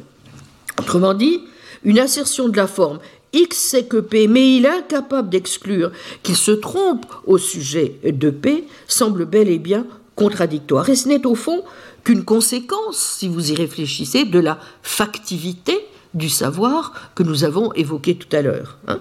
Si on sait que P, bah, alors P ne peut pas être faux. Hein. Mais alors si savoir ou connaître sont des termes absolus, nos attributions de connaissance sont nécessairement aussi strictes, seront nécessairement aussi strictes qu'elles peuvent et doivent l'être. Elles exigeront implicitement que l'on ait exclu toutes les possibilités d'erreur. Au demeurant, dans l'une de ces discussions de l'argument classique du rêve, Moore explicite parfaitement cette exigence de certitude commune au sceptique et à son adversaire, qui serait donc inhérente au terme de savoir, en observant que s'il ne sait pas qu'il est en train de rêver, alors il ne sait pas qu'il est. Bon, je laisse pour euh, faute de temps le, passage, vous le retrouverez facilement. Donc c'est page 247 dans le texte de Moore de 59. Voyez aussi Four Forms of Skepticism, donc page 226. Bon, mais la question qu'on est alors évidemment en droit de se poser, c'est celle-ci. Bah, L'infaillibilité est-elle une condition vraiment nécessaire à la connaissance? Pourquoi devrait-on soutenir qu'il n'y a qu'un seul sens de savoir, celui qui implique la certitude absolue, et que les autres sens ne, sont au fond que des cas dégénérés de ce sens absolu? Ne peut-on, comme le sous-entend par exemple Austin, affaiblir le critère, l'entendre en un sens plus lâche en quelque sorte, comme lorsque l'on dit Je sais qu'il est là car son chapeau est sur le porte-manteau. Quand envisageons-nous les possibilités de l'erreur? Avons-nous besoin de les envisager tout le temps? Dans quelles conditions? Même en admettant qu'en aucun cas un chardonneret ne peut être un canari. Faut-il absolument, si on veut savoir que l'oiseau que l'on voit est un chardonneret, pouvoir exclure qu'il s'agit d'un canari? C'est précisément, vous voyez, sur ce genre d'intuition faillibiliste, selon laquelle la connaissance humaine est de toute façon faillible, que nous avons des connaissances, quand bien même nos croyances pourraient nous tromper, que s'appuient aussi, nous allons le voir, les partisans du contextualisme en particulier, quand ils soutiennent que le sens du mot savoir est variable selon les contextes. Je ne suis pas sûr que l'on conjure aussi aisément la menace, mais supposons un instant que ce soit le cas. Admettons qu'envisager d'éliminer toute possibilité d'erreur, à moins d'être omniscient, soit une tâche impossible. Et essayons en conséquence d'évaluer deux autres stratégies majeures qui ont été tentées pour résister à la menace sceptique, après celle donc que je viens euh, d'indiquer. Celle d'une part qu'il est d'usage de qualifier de stratégie des alternatives pertinentes, relevant alternative strategy, et d'autre part les différentes stratégies précisément contextualistes. Commençons, si vous le voulez bien, par les premières. Et notons tout d'abord que certains ont envisagé une stratégie, donc apparemment moins exigeante et qui a connu un succès certain dans les 50 dernières années. Il s'agit, vous l'aurez compris, donc de désamorcer euh, la prémisse SC2 de l'argument euh, sceptique de l'ignorance en soutenant que on peut parfaitement connaître des propositions ordinaires tout en ne sachant pas que des hypothèses telles que celle du cerveau dans une cuve sont fausses. Cette stratégie s'appuie pour l'essentiel sur le déni d'un principe, à première vue intuitivement correct et désirable d'ailleurs, que l'on a coutume de désigner sous le terme de principe de clôture épistémique et que l'on peut formuler comme suit. Si A c'est que P, et si P implique Q, alors A c'est que Q. Vous y êtes? Bon. Ce principe est moins exigeant que le principe commandé par le scénario cartésien ou par l'infaillibilisme, puisqu'il n'exige pas du sujet qui soit capable, n'est-ce pas, vous l'aurez compris, de connaître toutes les possibilités d'erreur, mais seulement celles dont il sait quelles sont les conséquences logiques de ce qu'il sait. Entendu? Bon. En deuxième lieu, alors que le scénario sceptique cartésien met l'accent sur la notion de connaissance, le principe donc dit de clôture épistémique a plutôt recours au concept de justification, voire de degré de justification. Par ailleurs, le principe de clôture a tout l'air d'un principe parfaitement plausible, puisque, vous l'aurez compris, il est au fond omniprésent dans la manière dont, généralement, nous raisonnons. Hein. Par exemple, si nous savons que nous sommes assis, alors nous savons que si nous sommes assis, nous ne sommes pas des cerveaux dans une cuve. Bon. Et donc, en bonne logique, nous devons aussi savoir que si nous ne sommes pas des cerveaux dans une... Nous devons aussi savoir que nous ne sommes pas des cerveaux dans une cuve. Inversement, si l'on ne sait pas que l'on n'est pas un cerveau dans une cuve, alors, étant donné que l'on connaît l'implication en question, qui semble donc peu discutable, n'est-ce pas On ne connaît pas la première proposition ce qui est exactement ce que soutient SC2. Là où le scénario sceptique cartésien semblait trop exigeant pour être crédible, le principe de clôture est, vous le voyez, plus convaincant dans la mesure où il semble bien refléter nos pratiques épistémiques les plus communes. Hein. au point d'ailleurs que nier ce principe de clôture euh, semble relever de l'insurmontable. Bon, alors euh, la logique, vous en fichez, etc. Bon, eh bien c'est pourtant ce que va faire en particulier euh, le philosophe Fred dans un texte archi connu désormais qui date de 1970, intitulé Les opérateurs épistémiques, dont il n'y a pas, sauf par euh, un, chercheur tout à fait remarquable, mais on trouve difficilement le texte de traduction en français. Hein. Bon, il y en a encore des choses à traduire. Bon. Alors, donc, euh, il va justement utiliser, vous allez voir, une certaine stratégie pour désamorcer le sceptique. Quelle est-elle?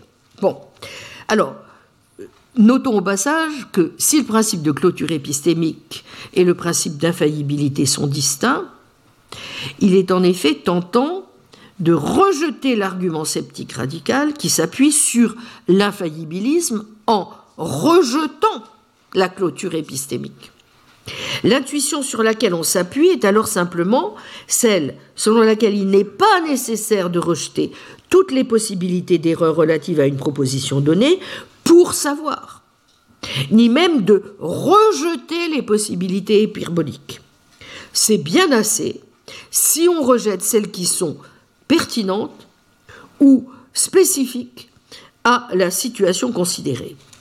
Fred Redskus suggère d'analyser la connaissance comme, je le cite, un état qui se définit en termes d'évidence empirique et dans lequel on a écarté toutes les alternatives pertinentes. on considérera, dit-il, qu'il n'y a transfert de connaissances qu'à travers des implications connues et de surcroît pertinentes. Autrement dit, il peut y avoir un transfert de la connaissance que je suis assis à travers une implication connue jusqu'à la proposition pertinente que je ne suis pas debout, mais pas jusqu'à la proposition non pertinente que je suis en train de rêver ou que je ne suis pas un cerveau dans une cuve. Dès lors se trouve rompu, vous voyez, le lien dont a besoin le sceptique entre les deux types de situations, et la connaissance ordinaire se trouve par là même préservée. C'est ça son idée. Bon. Comment propose-t-il de formuler alors les choses? Il y a certaines présuppositions et implications, dit-il, qui sont toujours associées à un énoncé. Bien que leur vérité soit impliquée par la vérité de l'énoncé, elles ne font pas partie, dit-il, de ce sur quoi l'on opère. Quand on opère sur l'énoncé avec l'un de nos opérateurs épistémiques, les opérateurs épistémiques ne pénètrent pas, dit-il, ces présuppositions. Un opérateur O est dit pénétrant si lorsque P implique Q, O de P implique O de Q. Il est vrai que, il est nécessaire que sont des opérateurs pénétrants, alors que il est étrange que, il est surprenant que, ou c'est une erreur de, ne le sont pas. Il est extraordinaire que, ou c'est une erreur de, sont de ce type les opérateurs épistémiques est-ce c'est que P Est-ce croit que P Est-ce voit que P Est-ce a une raison de croire que P Ou est-ce peut prouver que P sont, dit Dretsky, seulement semi-pénétrants Dans l'énoncé, on présuppose, mais on n'affirme pas explicitement. En d'autres termes, si le principe de clôture épistémique vaut en général pour ces verbes, il ne vaut pas dans tous les cas. Et ce tout simplement parce qu'aucun fait n'est vrai isolément. Il s'inscrit toujours dans un réseau d'alternatives possibles, lesquelles interviennent en réalité toujours dans l'explication que vous donnez du fait. Il y a donc dans tout énoncé certaines présuppositions associées et impliquées par celui-ci, mais qui ne font pas partie de ce sur quoi nous opérons quand nous opérons sur l'énoncé au moyen d'un opérateur épistémique. Autrement dit, dans les contextes ordinaires, c'est un point sur lequel aussi Hilary Putnam insistera beaucoup, nous disposons d'une connaissance préalable qu'il est parfaitement légitime de tenir pour acquise et qui, contrairement évidemment à ce que soutiendrait un infaillibiliste, présuppose que certaines possibilités d'erreurs non pertinentes sont fausses. Soit l'exemple suivant, archi connu, que vous devez d'ailleurs connaître, parce que apparemment les publicitaires d'ailleurs l'utilisent à présent, ce qui montre que finalement il arrive quelquefois que la, philosophie la plus aride traverse quand même certains, certains murs. Voilà, l'exemple que prendrait ce est le suivant. Vous emmenez votre fils au zoo, y voyez plusieurs zèbres, et interrogé par votre fils, vous lui dites que ce sont des zèbres. Savez-vous que ce sont des zèbres? Bien la plupart d'entre nous n'hésiteraient guère à dire que oui, nous le savons bien. Nous savons à quoi ressemblaient les zèbres. Et d'ailleurs, c'est le zoo de la ville, et les animaux sont dans un enclos qui porte l'écriteau zèbre.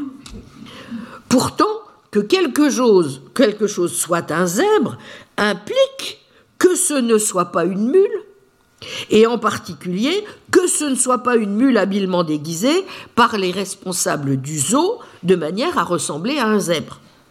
Savez-vous que ces animaux ne sont pas des mules habilement déguisées par les responsables du zoo de manière à ressembler à des zèbres? Fin de citation. Tretzke admet, notez-le bien, la réalité du défi sceptique. Hein. Aussi peu plausible que soit l'hypothèse de la mule, la question n'est pas de savoir, n'est-ce pas, euh, si oui ou non, il est plus ou moins plausible qu'il y ait des zèbres réels dans l'enclos. La question est de savoir si vous savez que cette alternative est fausse. Or, sur ce point, le sceptique a raison, vous ne le savez pas. Mais, et c'est là que Dredske dit prendre congé du sceptique, ce dernier ne peut pas en conclure que vous ne savez pas que les animaux qui sont dans l'enclos sont des zèbres. Toutefois, en refusant de suivre le sceptique, vous voyez que il est contraint de rejeter le principe même qu'il utilise pour parvenir à sa conclusion, à savoir le principe de clôture. Le principe selon lequel, si vous ne savez pas que O est vrai, alors puisqu'il est connu que P implique Q, vous ne savez pas que P est vrai. En d'autres termes, dit Dretske, nous admettons tout simplement que nous ne savons pas que certaines alternatives sceptiques ne sont pas le cas, mais nous refusons d'admettre que nous ne savons pas ce que nous avons dit à l'origine savoir. Pourquoi? Eh bien parce que, selon lui, dans les circonstances normales, on peut réussir à le savoir sans s'assurer de la fausseté de l'alternative. Tant mieux d'ailleurs, car si on devait exiger de quelqu'un qu'il écarte une hypothèse du genre de celle de la mule déguisée, nous placerions si haut la barre qu'elle serait difficile à respecter, sauf peut-être dans l'hypothèse de quelqu'un qui s'y connaîtrait si bien en zèbre et en mule qu'il saurait tout de suite dit non, il ne peut s'agir de mule, aucune mule n'a une tête de cette forme. Bon, si vous êtes tenté de dire, ajoute-t-il, que vous savez que ce ne sont pas des mules, pensez un instant aux raisons que vous avez, aux évidences empiriques que vous pouvez produire à l'appui de cette affirmation. Les évidences que vous aviez pour penser qu'il s'agit de zèbres ont été bel et bien neutralisées, puisqu'elles ne comptent pas en faveur de la considération qu'il ne s'agit pas de mules habilement déguisées. Avez-vous contrôlé les choses auprès des responsables du zoo? Avez-vous examiné les animaux d'assez près pour détecter une telle fraude? Remarquez, il y a des complotistes qui... Euh, bon, enfin, bon, fermez guillemets. Donc, de ce point de vue d'ailleurs, il serait inadapté de répondre aux sceptiques en invoquant, comme on le fait souvent, bah, certaines évidences empiriques, comme celles auxquelles on a recours pour renforcer son opinion. S'assurer par exemple que c'est bien face à l'enclos des zèbres et non des singes que l'on se trouve. Mais vous voyez ce que cela implique, n'est-ce pas? Si nous admettons le principe de clôture, alors il découle de ce que le sujet sait qu'il s'agit d'un zèbre, P, et de ce qu'il sait ce que cela implique à savoir qu'il ne s'agit pas d'une mule déguisée, si P alors Q, qu'il sait aussi qu'il ne s'agit pas d'une mule déguisée Q. Or, comme on vient de le voir en toute rigueur, il n'est pas en mesure de le savoir. Il semble donc plus plausible d'admettre que l'on peut savoir P tout en ne sachant pas Q. Et de conclure, puisque nous sommes en présence d'une implication connue, à l'échec du principe de clôture épistémique. Ce que je suggère, dit Dredske, est que nous admettions simplement que nous ne savons pas que certaines de ces alternatives sceptiques rivales ne sont pas réalisées, mais que nous refusions d'admettre que nous ne savons pas ce que nous prétendions initialement savoir. Le fait que je sache que le mur est rouge implique certainement que le mur est rouge. Cela implique aussi que le mur n'est pas blanc et éclairé habilement de manière à avoir l'air d'être rouge. Et il ne suit pas du fait que je sais que le mur est rouge, que je sache qu'il n'est pas blanc et habilement éclairé pour avoir l'air rouge. Pas plus qu'il ne suit du fait que je sais que ces animaux sont des zèbres, que je sache que ce ne sont pas des mules habilement déguisées pour avoir l'air d'être des zèbres. Cela fait partie des conséquences rivales que les opérateurs épistémiques ne pénètrent pas. Fin de citation. Il y a évidemment une proximité évidente entre voyez, une analyse de ce, ce, genre et celle des conditions de vérité des conditionnels contrefactuels qu'avait proposé en 1973 le philosophe David Lewis. Que disait-il? Un énoncé conditionnel contrefactuel du type si P était le cas, Q serait le cas est vrai si et seulement si dans tous les mondes possibles, les plus proches du monde actuel dans lesquels P est vrai, Q est également vrai. La théorie des alternatives pertinentes dit que l'on sait que Q si on a exclu les alternatives pertinentes pour Q. En d'autres termes, on peut comprendre les alternatives pertinentes comme étant celles qui sont les plus proches, si vous voulez, du monde actuel. Dans le texte que je vous ai déjà indiqué, insaisissable connaissance, hein, traduit en français, dans une veine voisine de celle de Dredsky, Louis soutient lui aussi que le savoir eh bien, suppose l'exclusion d'alternatives pertinentes ou l'élimination de toute possibilité que les données dont on dispose n'ont pas été éliminées, moyennant ce qu'il appelle un proviso implicite, sotto voce, d'une petite voix intérieure, à l'exception des possibilités non éliminées que nous ignorons. Toute la question étant pour lui, bon, eh bien, comme dans la théorie des alternatives pertinentes, de savoir quelles sont les possibilités non éliminées que nous avons le droit d'ignorer. Contrairement à Dredsky, Lewis ne conteste pas, lui, le principe de clôture épistémique, mais il spécifie tout un ensemble, vous voyez, de règles pragmatiques pour nous aider en ce sens. Hein. Euh, par exemple, la règle, dit-il, d'actualité, c'est-à-dire il n'est jamais légitime d'ignorer le monde réel.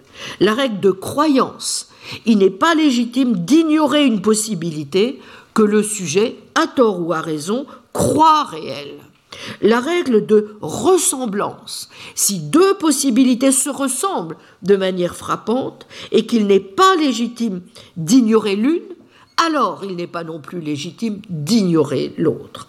La règle encore de fiabilité. Nous pouvons ignorer des processus ou des mécanismes habituellement fiables, mais qui se révéleraient déficients.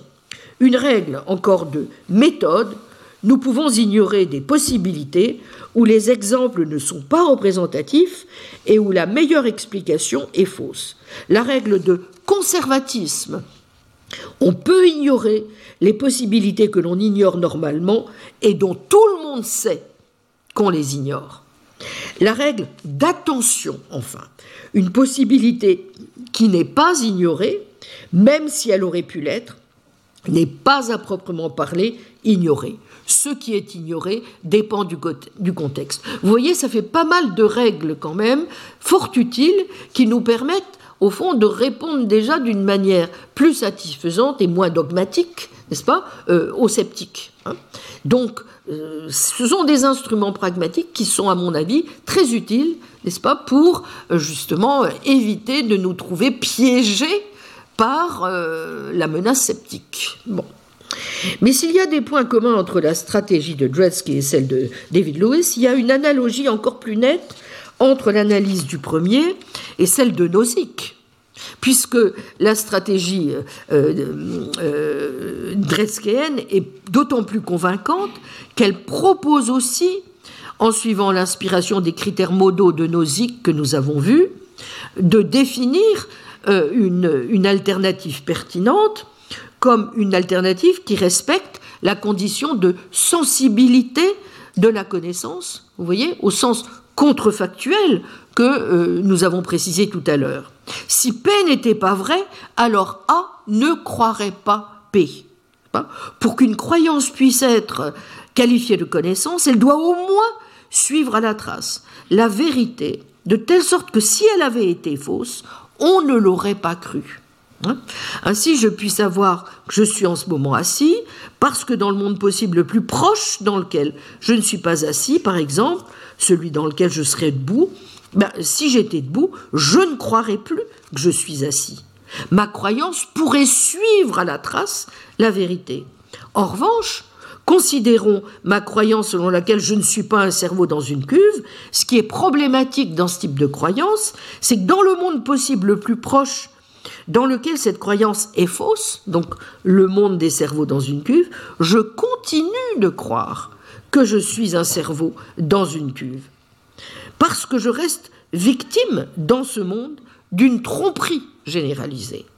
Donc ma croyance ne peut donc à quelque moment que ce soit, vous voyez, satisfaire à la condition de sensibilité. Voilà.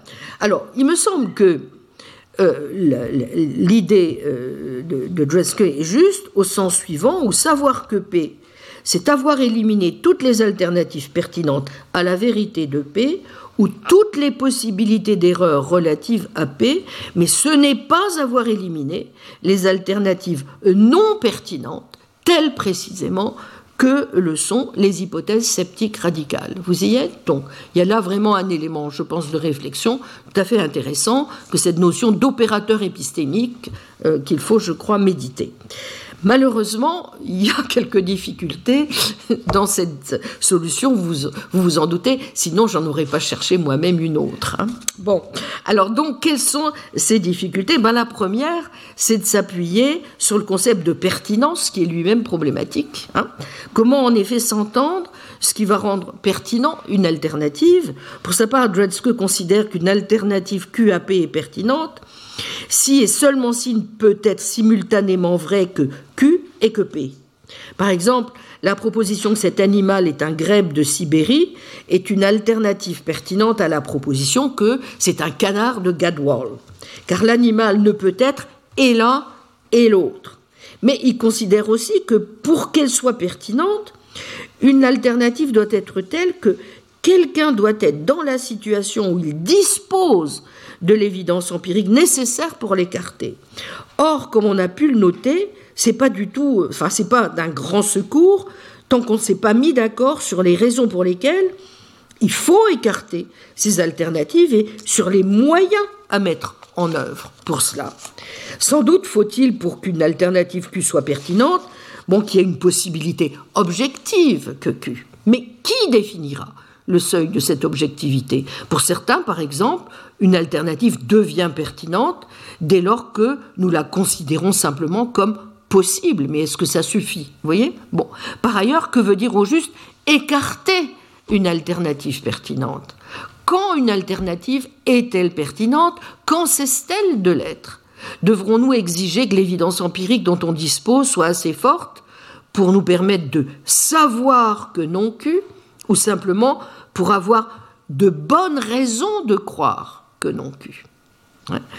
Euh, ou encore que nous devons l'écarter parce qu'il y a une manière dont il peut être rationnel ou raisonnable de croire que non pu sans posséder d'évidence empirique en faveur de cette croyance. Bon, Dredske admet euh, lui-même qu'il n'y a pas de réponse précise à cette question, et il invoque bah, des facteurs pragmatiques, mais aussi des facteurs tels que la fiabilité de la source de nos connaissances. Bon, mais comment en outre nous assurer que nous disposons bien d'une évidence empirique suffisamment indépendante pour qu'elle n'apparaisse pas comme une simple pétition de principe? Par exemple, le philosophe Crispin Wright, en bon Wittgensteinien, fait remarquer qu'un transfert logiquement correct dans le raisonnement ne suffit pas pour que l'information se transmette. Pour cela, dit-il, il faut invoquer un contexte d'information collatérale dans lequel le sujet est déjà justifié à assumer que son évidence empirique constitue une garantie, a warrant, de ce qu'il conclut. Soit la situation où vous êtes dans le hall d'un aéroport, vous entendez l'agent prononcer ces mots, évidence empirique, fin de l'enregistrement pour le vol Air France 644 à destination de Nice. Vous en inférez naturellement P, l'agent vient de prévenir intentionnellement en français de la fin de l'enregistrement pour le vol 644. P implique normalement I, l'agent comprend une langue, le français. Mais à l'évidence, la garantie conférée à P ne se transmet pas à travers cette implication de P à I. Vous y êtes? Bon, il faut plutôt dire que c'est seulement dans un contexte d'information collatérale dans lequel I est déjà présupposé comme justifiable que l'évidence empirique présente une garantie pour P. Vous y êtes? Bon. C'est l'inverse, autrement dit, il y, a, une inversion, autrement dit, de la preuve. Comment être certain encore que les mondes sceptiques sont si éloignés et si différents d'une autre, qu'on veut bien le dire hein? Qu'est-ce qui nous garantit que notre monde réel est bien tel que nous nous figurons, tant que nous n'avons rien prouvé le concernant, ni a fortiori répondu à l'argument consistant à récuser son existence? En quoi l'analyse de Dresske, qui, vous l'aurez noté au passage, s'appuie sur des arguments exclusivement externalistes, permet-elle de régler la difficulté majeure que j'avais évoquée plus haut, qu'il est apparemment impossible de distinguer subjectivement les circonstances normales, être réveillé, être assis, ne pas être un cerveau dans une cuve, de celles qui ne le sont pas. Rêver, être un cerveau dans une cuve, etc. Une réponse qui serait purement externaliste au défi sceptique, vous voyez, a-t-elle la moindre chance d'y répondre vraiment? Est-il aussi facile, non seulement de rejeter un principe aussi intuitif que le principe de clôture? Mais cette autre prémisse de l'argumentation de Retzke, à savoir que nous n'aurions aucun moyen de parvenir à savoir, à être justifié à croire que l'animal situé dans l'enclos n'est pas une mule déguisée, mais bel et bien un zèbre Peut-être pouvons-nous déjà à ce stade invoquer des raisons parfaitement justifiées. Rien notamment dans la position de Dreske, mais d'ailleurs pas non plus dans celle de Nozick, ne requiert que le sujet puisse prendre réflexivement conscience d'avoir satisfait aux conditions requises pour qu'on puisse dire de lui qu'il sait. Mais si tel est le cas, comme l'a noté Duncan Pritchard fort justement, la force proprement psychologique ou existentielle du scepticisme, sur laquelle, vous vous souvenez, j'avais beaucoup insisté, sur laquelle, donc nous, pourrions éventuellement être victimes d'une hypothèse sceptique, bah, cette force reste relativement intacte. Hein. enfin et surtout, je dirais que la conception des alternatives pertinentes, du moins dans la version qu'en propose Dredske, a l'inconvénient d'obliger quand même à renoncer au principe de clôture épistémique. Or, si on doit désamorcer le paradoxe sceptique en invoquant le rejet d'un principe épistémique aussi intuitivement plausible, le gain est quand même relativement mince. Après tout, l'intuition qui est la nôtre, que nous devons connaître les, les conséquences de ce que nous connaissons, est extrêmement forte. Comme De Rose l'a fait remarquer, du reste, renoncer à la clôture signifie que l'on est prêt à accepter ce qu'il appelle des conjonctions abominables, telles que je sais que j'ai demain, mais je ne sais pas que je ne suis pas un cerveau dans une cuve. D'où les efforts menés dans d'autres directions, soit en conservant le principe des alternatives pertinentes, sans rejeter pour autant le principe de clôture épistémique, soit, ce qui peut aussi aller de pair sans toutefois l'impliquer, avec une stratégie des alternatives pertinentes en adoptant une perspective délibérément contextualiste. Et c'est donc à cette autre stratégie que je viens à présent. Le contextualisme est assurément l'une des formes de stratégie antisceptique dominante dans la philosophie contemporaine et il fait intervenir des considérations tant épistémologiques que linguistiques, il faut le noter. Le contextualisme épistémologique n'est-ce pas, va donc très souvent de pair, en fait, avec certaines formes de contextualisme sémantique, même s'il ne faut pas confondre l'un avec l'autre. Hein. Bon, le contextualiste, donc, si on résume, si vous voulez, un petit peu les choses, c'est quelqu'un qui considère qu'à l'inverse de la réponse absolutiste, hein, savoir est un terme essentiellement relatif, dont les conditions d'application et le sens varient selon le contexte.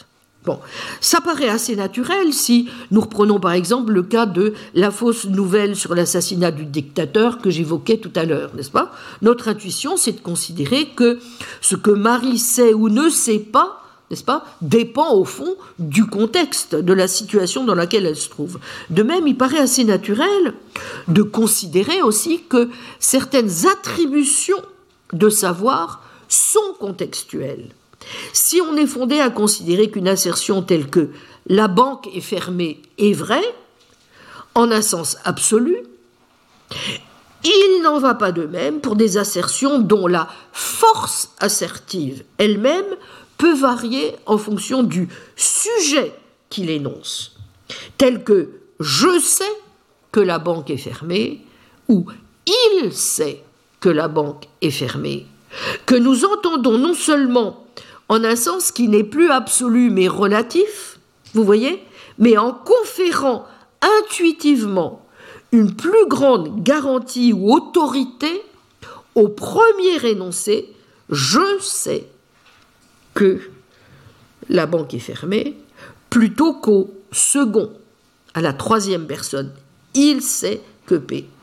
Autrement dit, je sais que P nous sommes dotés d'une plus grande certitude que il sait que P, hein, selon le fameux principe de l'autorité de la première personne. Bon. Dans certains contextes aussi, nous employons savoir en un sens relâché, qui va changer non seulement au gré des attributions, mais des contenus de savoir concernés.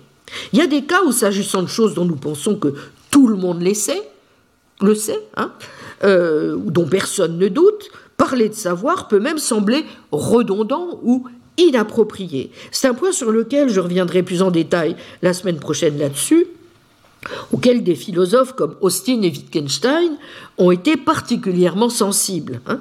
Lorsque l'on a affaire à des certitudes, certitudes qu'ils appellent primitives ou évidentes, comme j'ai demain ou j'ai mal, dire qu'on le sait est redondant, voire dénué de sens, dira Wittgenstein. À tout le moins, cela prend un sens différent de celui qui là peut-on penser dans un énoncé comme la banque est fermée ou encore s'il s'agit de savoir si l'on se trouve dans un scénario sceptique.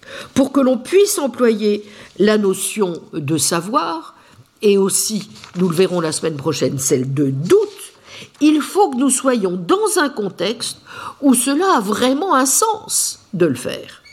Le sceptique est quelqu'un qui s'imagine que l'on peut employer le mot savoir complètement hors contexte.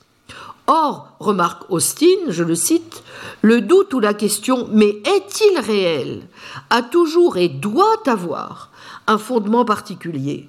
Il doit y avoir quelques raisons de suggérer que ce n'est pas réel au sens où il y a une façon spécifique ou un nombre limité de façons spécifiques de suggérer que telle expérience ou tel objet est peut-être truqué.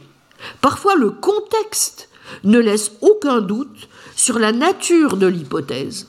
Le chardonneret est peut-être empaillé, mais on ne suggère pas que c'est un mirage. Et il se pourrait que l'oasis soit un mirage, mais on ne suggère pas qu'elle pourrait être empaillée. Fin citation. Notez bien que la critique peut s'entendre de deux manières. Elle peut porter sur les conditions de signification ou d'assertabilité auquel doit satisfaire tout énoncé. Et l'on voit ici, voyez, que le sens varie en fonction des usages qui sont faits, en l'occurrence, donc un usage ici qualifié d'impropre, d'affirmations qui vont de soi, hein, ce que Wittgenstein appellera des gonds, hinges, des charnières qui permettent, dit-il, à la porte de la signification de tourner, hein. mais elle peut aussi concerner non plus les conditions d'assertabilité ou de signification, mais les conditions de vérité même de l'assertion, qui peuvent changer en fonction du contexte où l'on attribue à quelqu'un du savoir. Comme l'ont fait remarquer des philosophes comme Cohen, De Rose ou Angèle, le point n'est pas que, je cite Pascal Angèle dans Va savoir, page 73, que je sais que j'ai demain et quelque chose d'approprié à dire, par exemple, quand on sort d'une opération après un accident, et non pas dans un contexte où l'on fait de l'épistémologie, mais que la première phrase exprime quelque chose de vrai dans le premier cas, mais peut exprimer quelque chose de faux dans le second. Si l'on applique cette idée aux arguments sceptiques, la réponse qu'il faut apporter à ces arguments est simplement qu'ils ont un sens quand on soulève des doutes sceptiques dans les séminaires d'épistémologie, mais qu'ils n'en ont pas dans les contextes ordinaires. Dans les deux cas, savoir ne veut pas dire la même chose. Fin de citation. Mais s'il est donc exact, nous pouvons employer savoir en un sens relâché. Vous voyez? Bon, il importe aussi de voir que contextualisme ne rime pas, du moins pas nécessairement, avec relativisme. Pour le relativiste, si P est vrai pour moi, signifie je crois que P, et l'on a simplement un cas possible de désaccord. N'est-ce pas? Le contextualiste est quelqu'un pour qui une phrase est vraie dans un contexte où elle est énoncée par X et n'est pas vraie dans un autre. En revanche, dans le contexte C, la phrase énoncée est absolument vraie. Vous voyez? Bref, la vérité elle-même n'est pas contextuelle, ce que conteste justement un relativiste pour qui, premièrement, la vérité change avec le temps en fonction du sujet, etc. N'est-ce pas? C'est ce que pense par exemple un philosophe comme Richard Rorty, ou encore deuxièmement, le contexte est uniquement déterminé parce que le sujet ou la communauté juge qu'il est. N'est-ce pas? C'est-à-dire le produit de jeux de langage, si vous suivez par exemple une inspiration néo-wittgensteinienne. Donc, si le contextualisme a des sources multiples, c'est d'abord dans les discussions sur le scepticisme qu'il est apparu avec force comme une manière, certes élégante, de conserver nos intuitions antiseptiques ordinaires sans pour autant nier la vigueur de nos intuitions sceptiques. Parce que le contextualisme admet au fond la légitimité des deux types de critères, mais dans le contexte qui lui est propre. Les critères ne se limitant d'ailleurs pas à deux, mais pouvant se multiplier en fonction des contextes. Donc de façon générale, le contextualisme sémantique est une réponse à trois aspects de ce que l'on peut appeler avec Duncan Pritchard la phénoménologie du scepticisme, à savoir 1. Les attributions de connaissances à un sujet ou à des sujets dans des contextes conversationnels où ont été soulevées des possibilités d'erreur sceptique semblent impropres. 2. Dans les contextes conversationnels dans lesquels aucune, aucune possibilité d'erreur sceptique n'est en jeu, il semble parfaitement approprié d'attribuer de la connaissance au sujet. Troisièmement, tout ce qui peut changer quand on passe d'un contexte conversationnel non sceptique à un contexte sceptique relève de purs et simples facteurs conversationnels. Autrement dit, si nous nous trouvons dans un contexte conversationnel sceptique où les critères sont en quelque sorte, si vous voulez, élevés, hein, on admettra avec le sceptique que nous savons très peu de choses. À l'opposé, si nous nous trouvons dans un contexte conversationnel non sceptique, où les critères sont relativement bas, eh bien mon Dieu, nous en savons en fait plus que nous nous le pensons, même si ce n'est que relativement à ces critères épistémiques peu élevés. Ce qui revient tout de même à dire aussi, je vous ferai remarquer au passage, que le sceptique et l'homme de la rue n'emploient pas la même notion de savoir, si on admet ça. Hein. Alors prenons un exemple qu'affectionnent les analystes du contextualisme pour montrer la variabilité des critères d'attribution de savoir à quelqu'un selon les objectifs des attributeurs et selon les intentions et croyances des locuteurs dans divers contextes conversationnels. Revenons à la banque, décidément, je suis obsédée, et d'abord au cas 1 dans lequel nous avons affaire à ce qu'on appelle un enjeu donc faible. Vous retrouverez la présentation et l'analyse de ce cas dans l'ouvrage de Angèle, va savoir, page 75 et suivante. Je vous cite le cas où l'enjeu donc est faible. Jean et Marie reviennent chez eux un vendredi après-midi. Ils envisagent de s'arrêter à la banque pour déposer leur chèque de salaire. C'est pas pour eux une affaire urgente car ils n'ont pas de prélèvement en cours. Comme tous les vendredis, il y a une queue à la banque. Marie dit alors Inutile de faire la queue aujourd'hui, je sais que la banque est ouverte samedi, car j'y suis allée il y a 15 jours un samedi, et nous pouvons bien déposer nos chèques demain matin. Cas numéro 2, l'enjeu est élevé. Jean et Marie reviennent chez eux un vendredi après-midi, ils envisagent de s'arrêter à la banque pour déposer leur chèque de salaire, ils ont des prélèvements en cours et peu d'argent sur leur compte. Il est donc important qu'ils déposent leur chèque le plus vite possible. Marie note que la banque était ouverte samedi il y a 15 jours car elle s'y est rendue. Mais Jean lui fait remarquer que les banques changent souvent leur horaire. Marie répond Tu dois avoir raison, je ne sais pas si la banque sera ouverte. Bon, que nous dit le contextualiste si on le suit? Eh bien que dans le cas 1, où l'enjeu est faible, les critères de savoir requis par Jean pour attribuer un savoir à Marie, et par Marie pour se l'attribuer à elle-même, n'est-ce pas, sont peu élevés, elle n'a pas besoin de vérifier. En revanche, dans le cas numéro 2, n'est-ce pas, où l'enjeu est élevé, les critères sont stricts et le simple fait mentionné par Jean suffit à lui faire reconnaître qu'elle ne sait pas si la banque sera ouverte. Dans un cas, l'attribution Marie sait que la banque est ouverte est vraie, dans l'autre, elle est fausse. Mais il ne faut pas voir ici, dixit le contextualiste, de contradiction. C'est simplement que le sens du mot savoir, au fond, a changé en fonction de l'élévation des critères du premier au second cas. Comme le résume Angèle, en fait, la thèse contextualiste n'est pas que le mot savoir est comme rivière ou régime un terme ambigu, elle est simplement que les phrases où figurent les termes épistémiques comme c'est expriment des propositions différentes dans différents critères, contextes pardon, d'énonciation.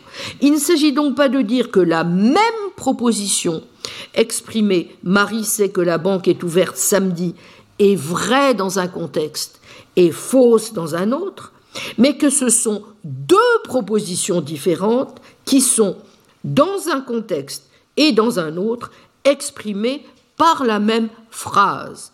En ce sens, les variations sont semblables à celles qui entrent en jeu avec les, expressions indexicales. Quand je dis Pierre est ici, cette phrase signifie que Pierre est dans le lieu où je me trouve, mais quand vous, qui vous trouvez dans un autre lieu, dites la même chose, vous dites que Pierre se trouve là où vous vous trouvez.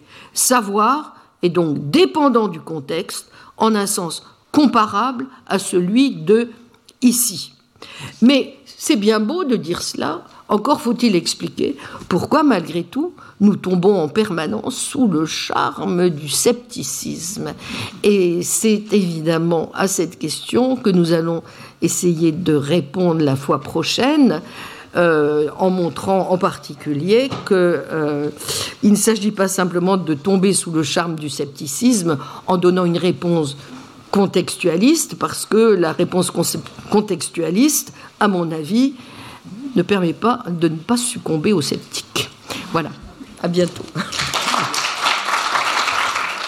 Retrouvez tous les contenus du Collège de France sur www.colège-2-france.fr.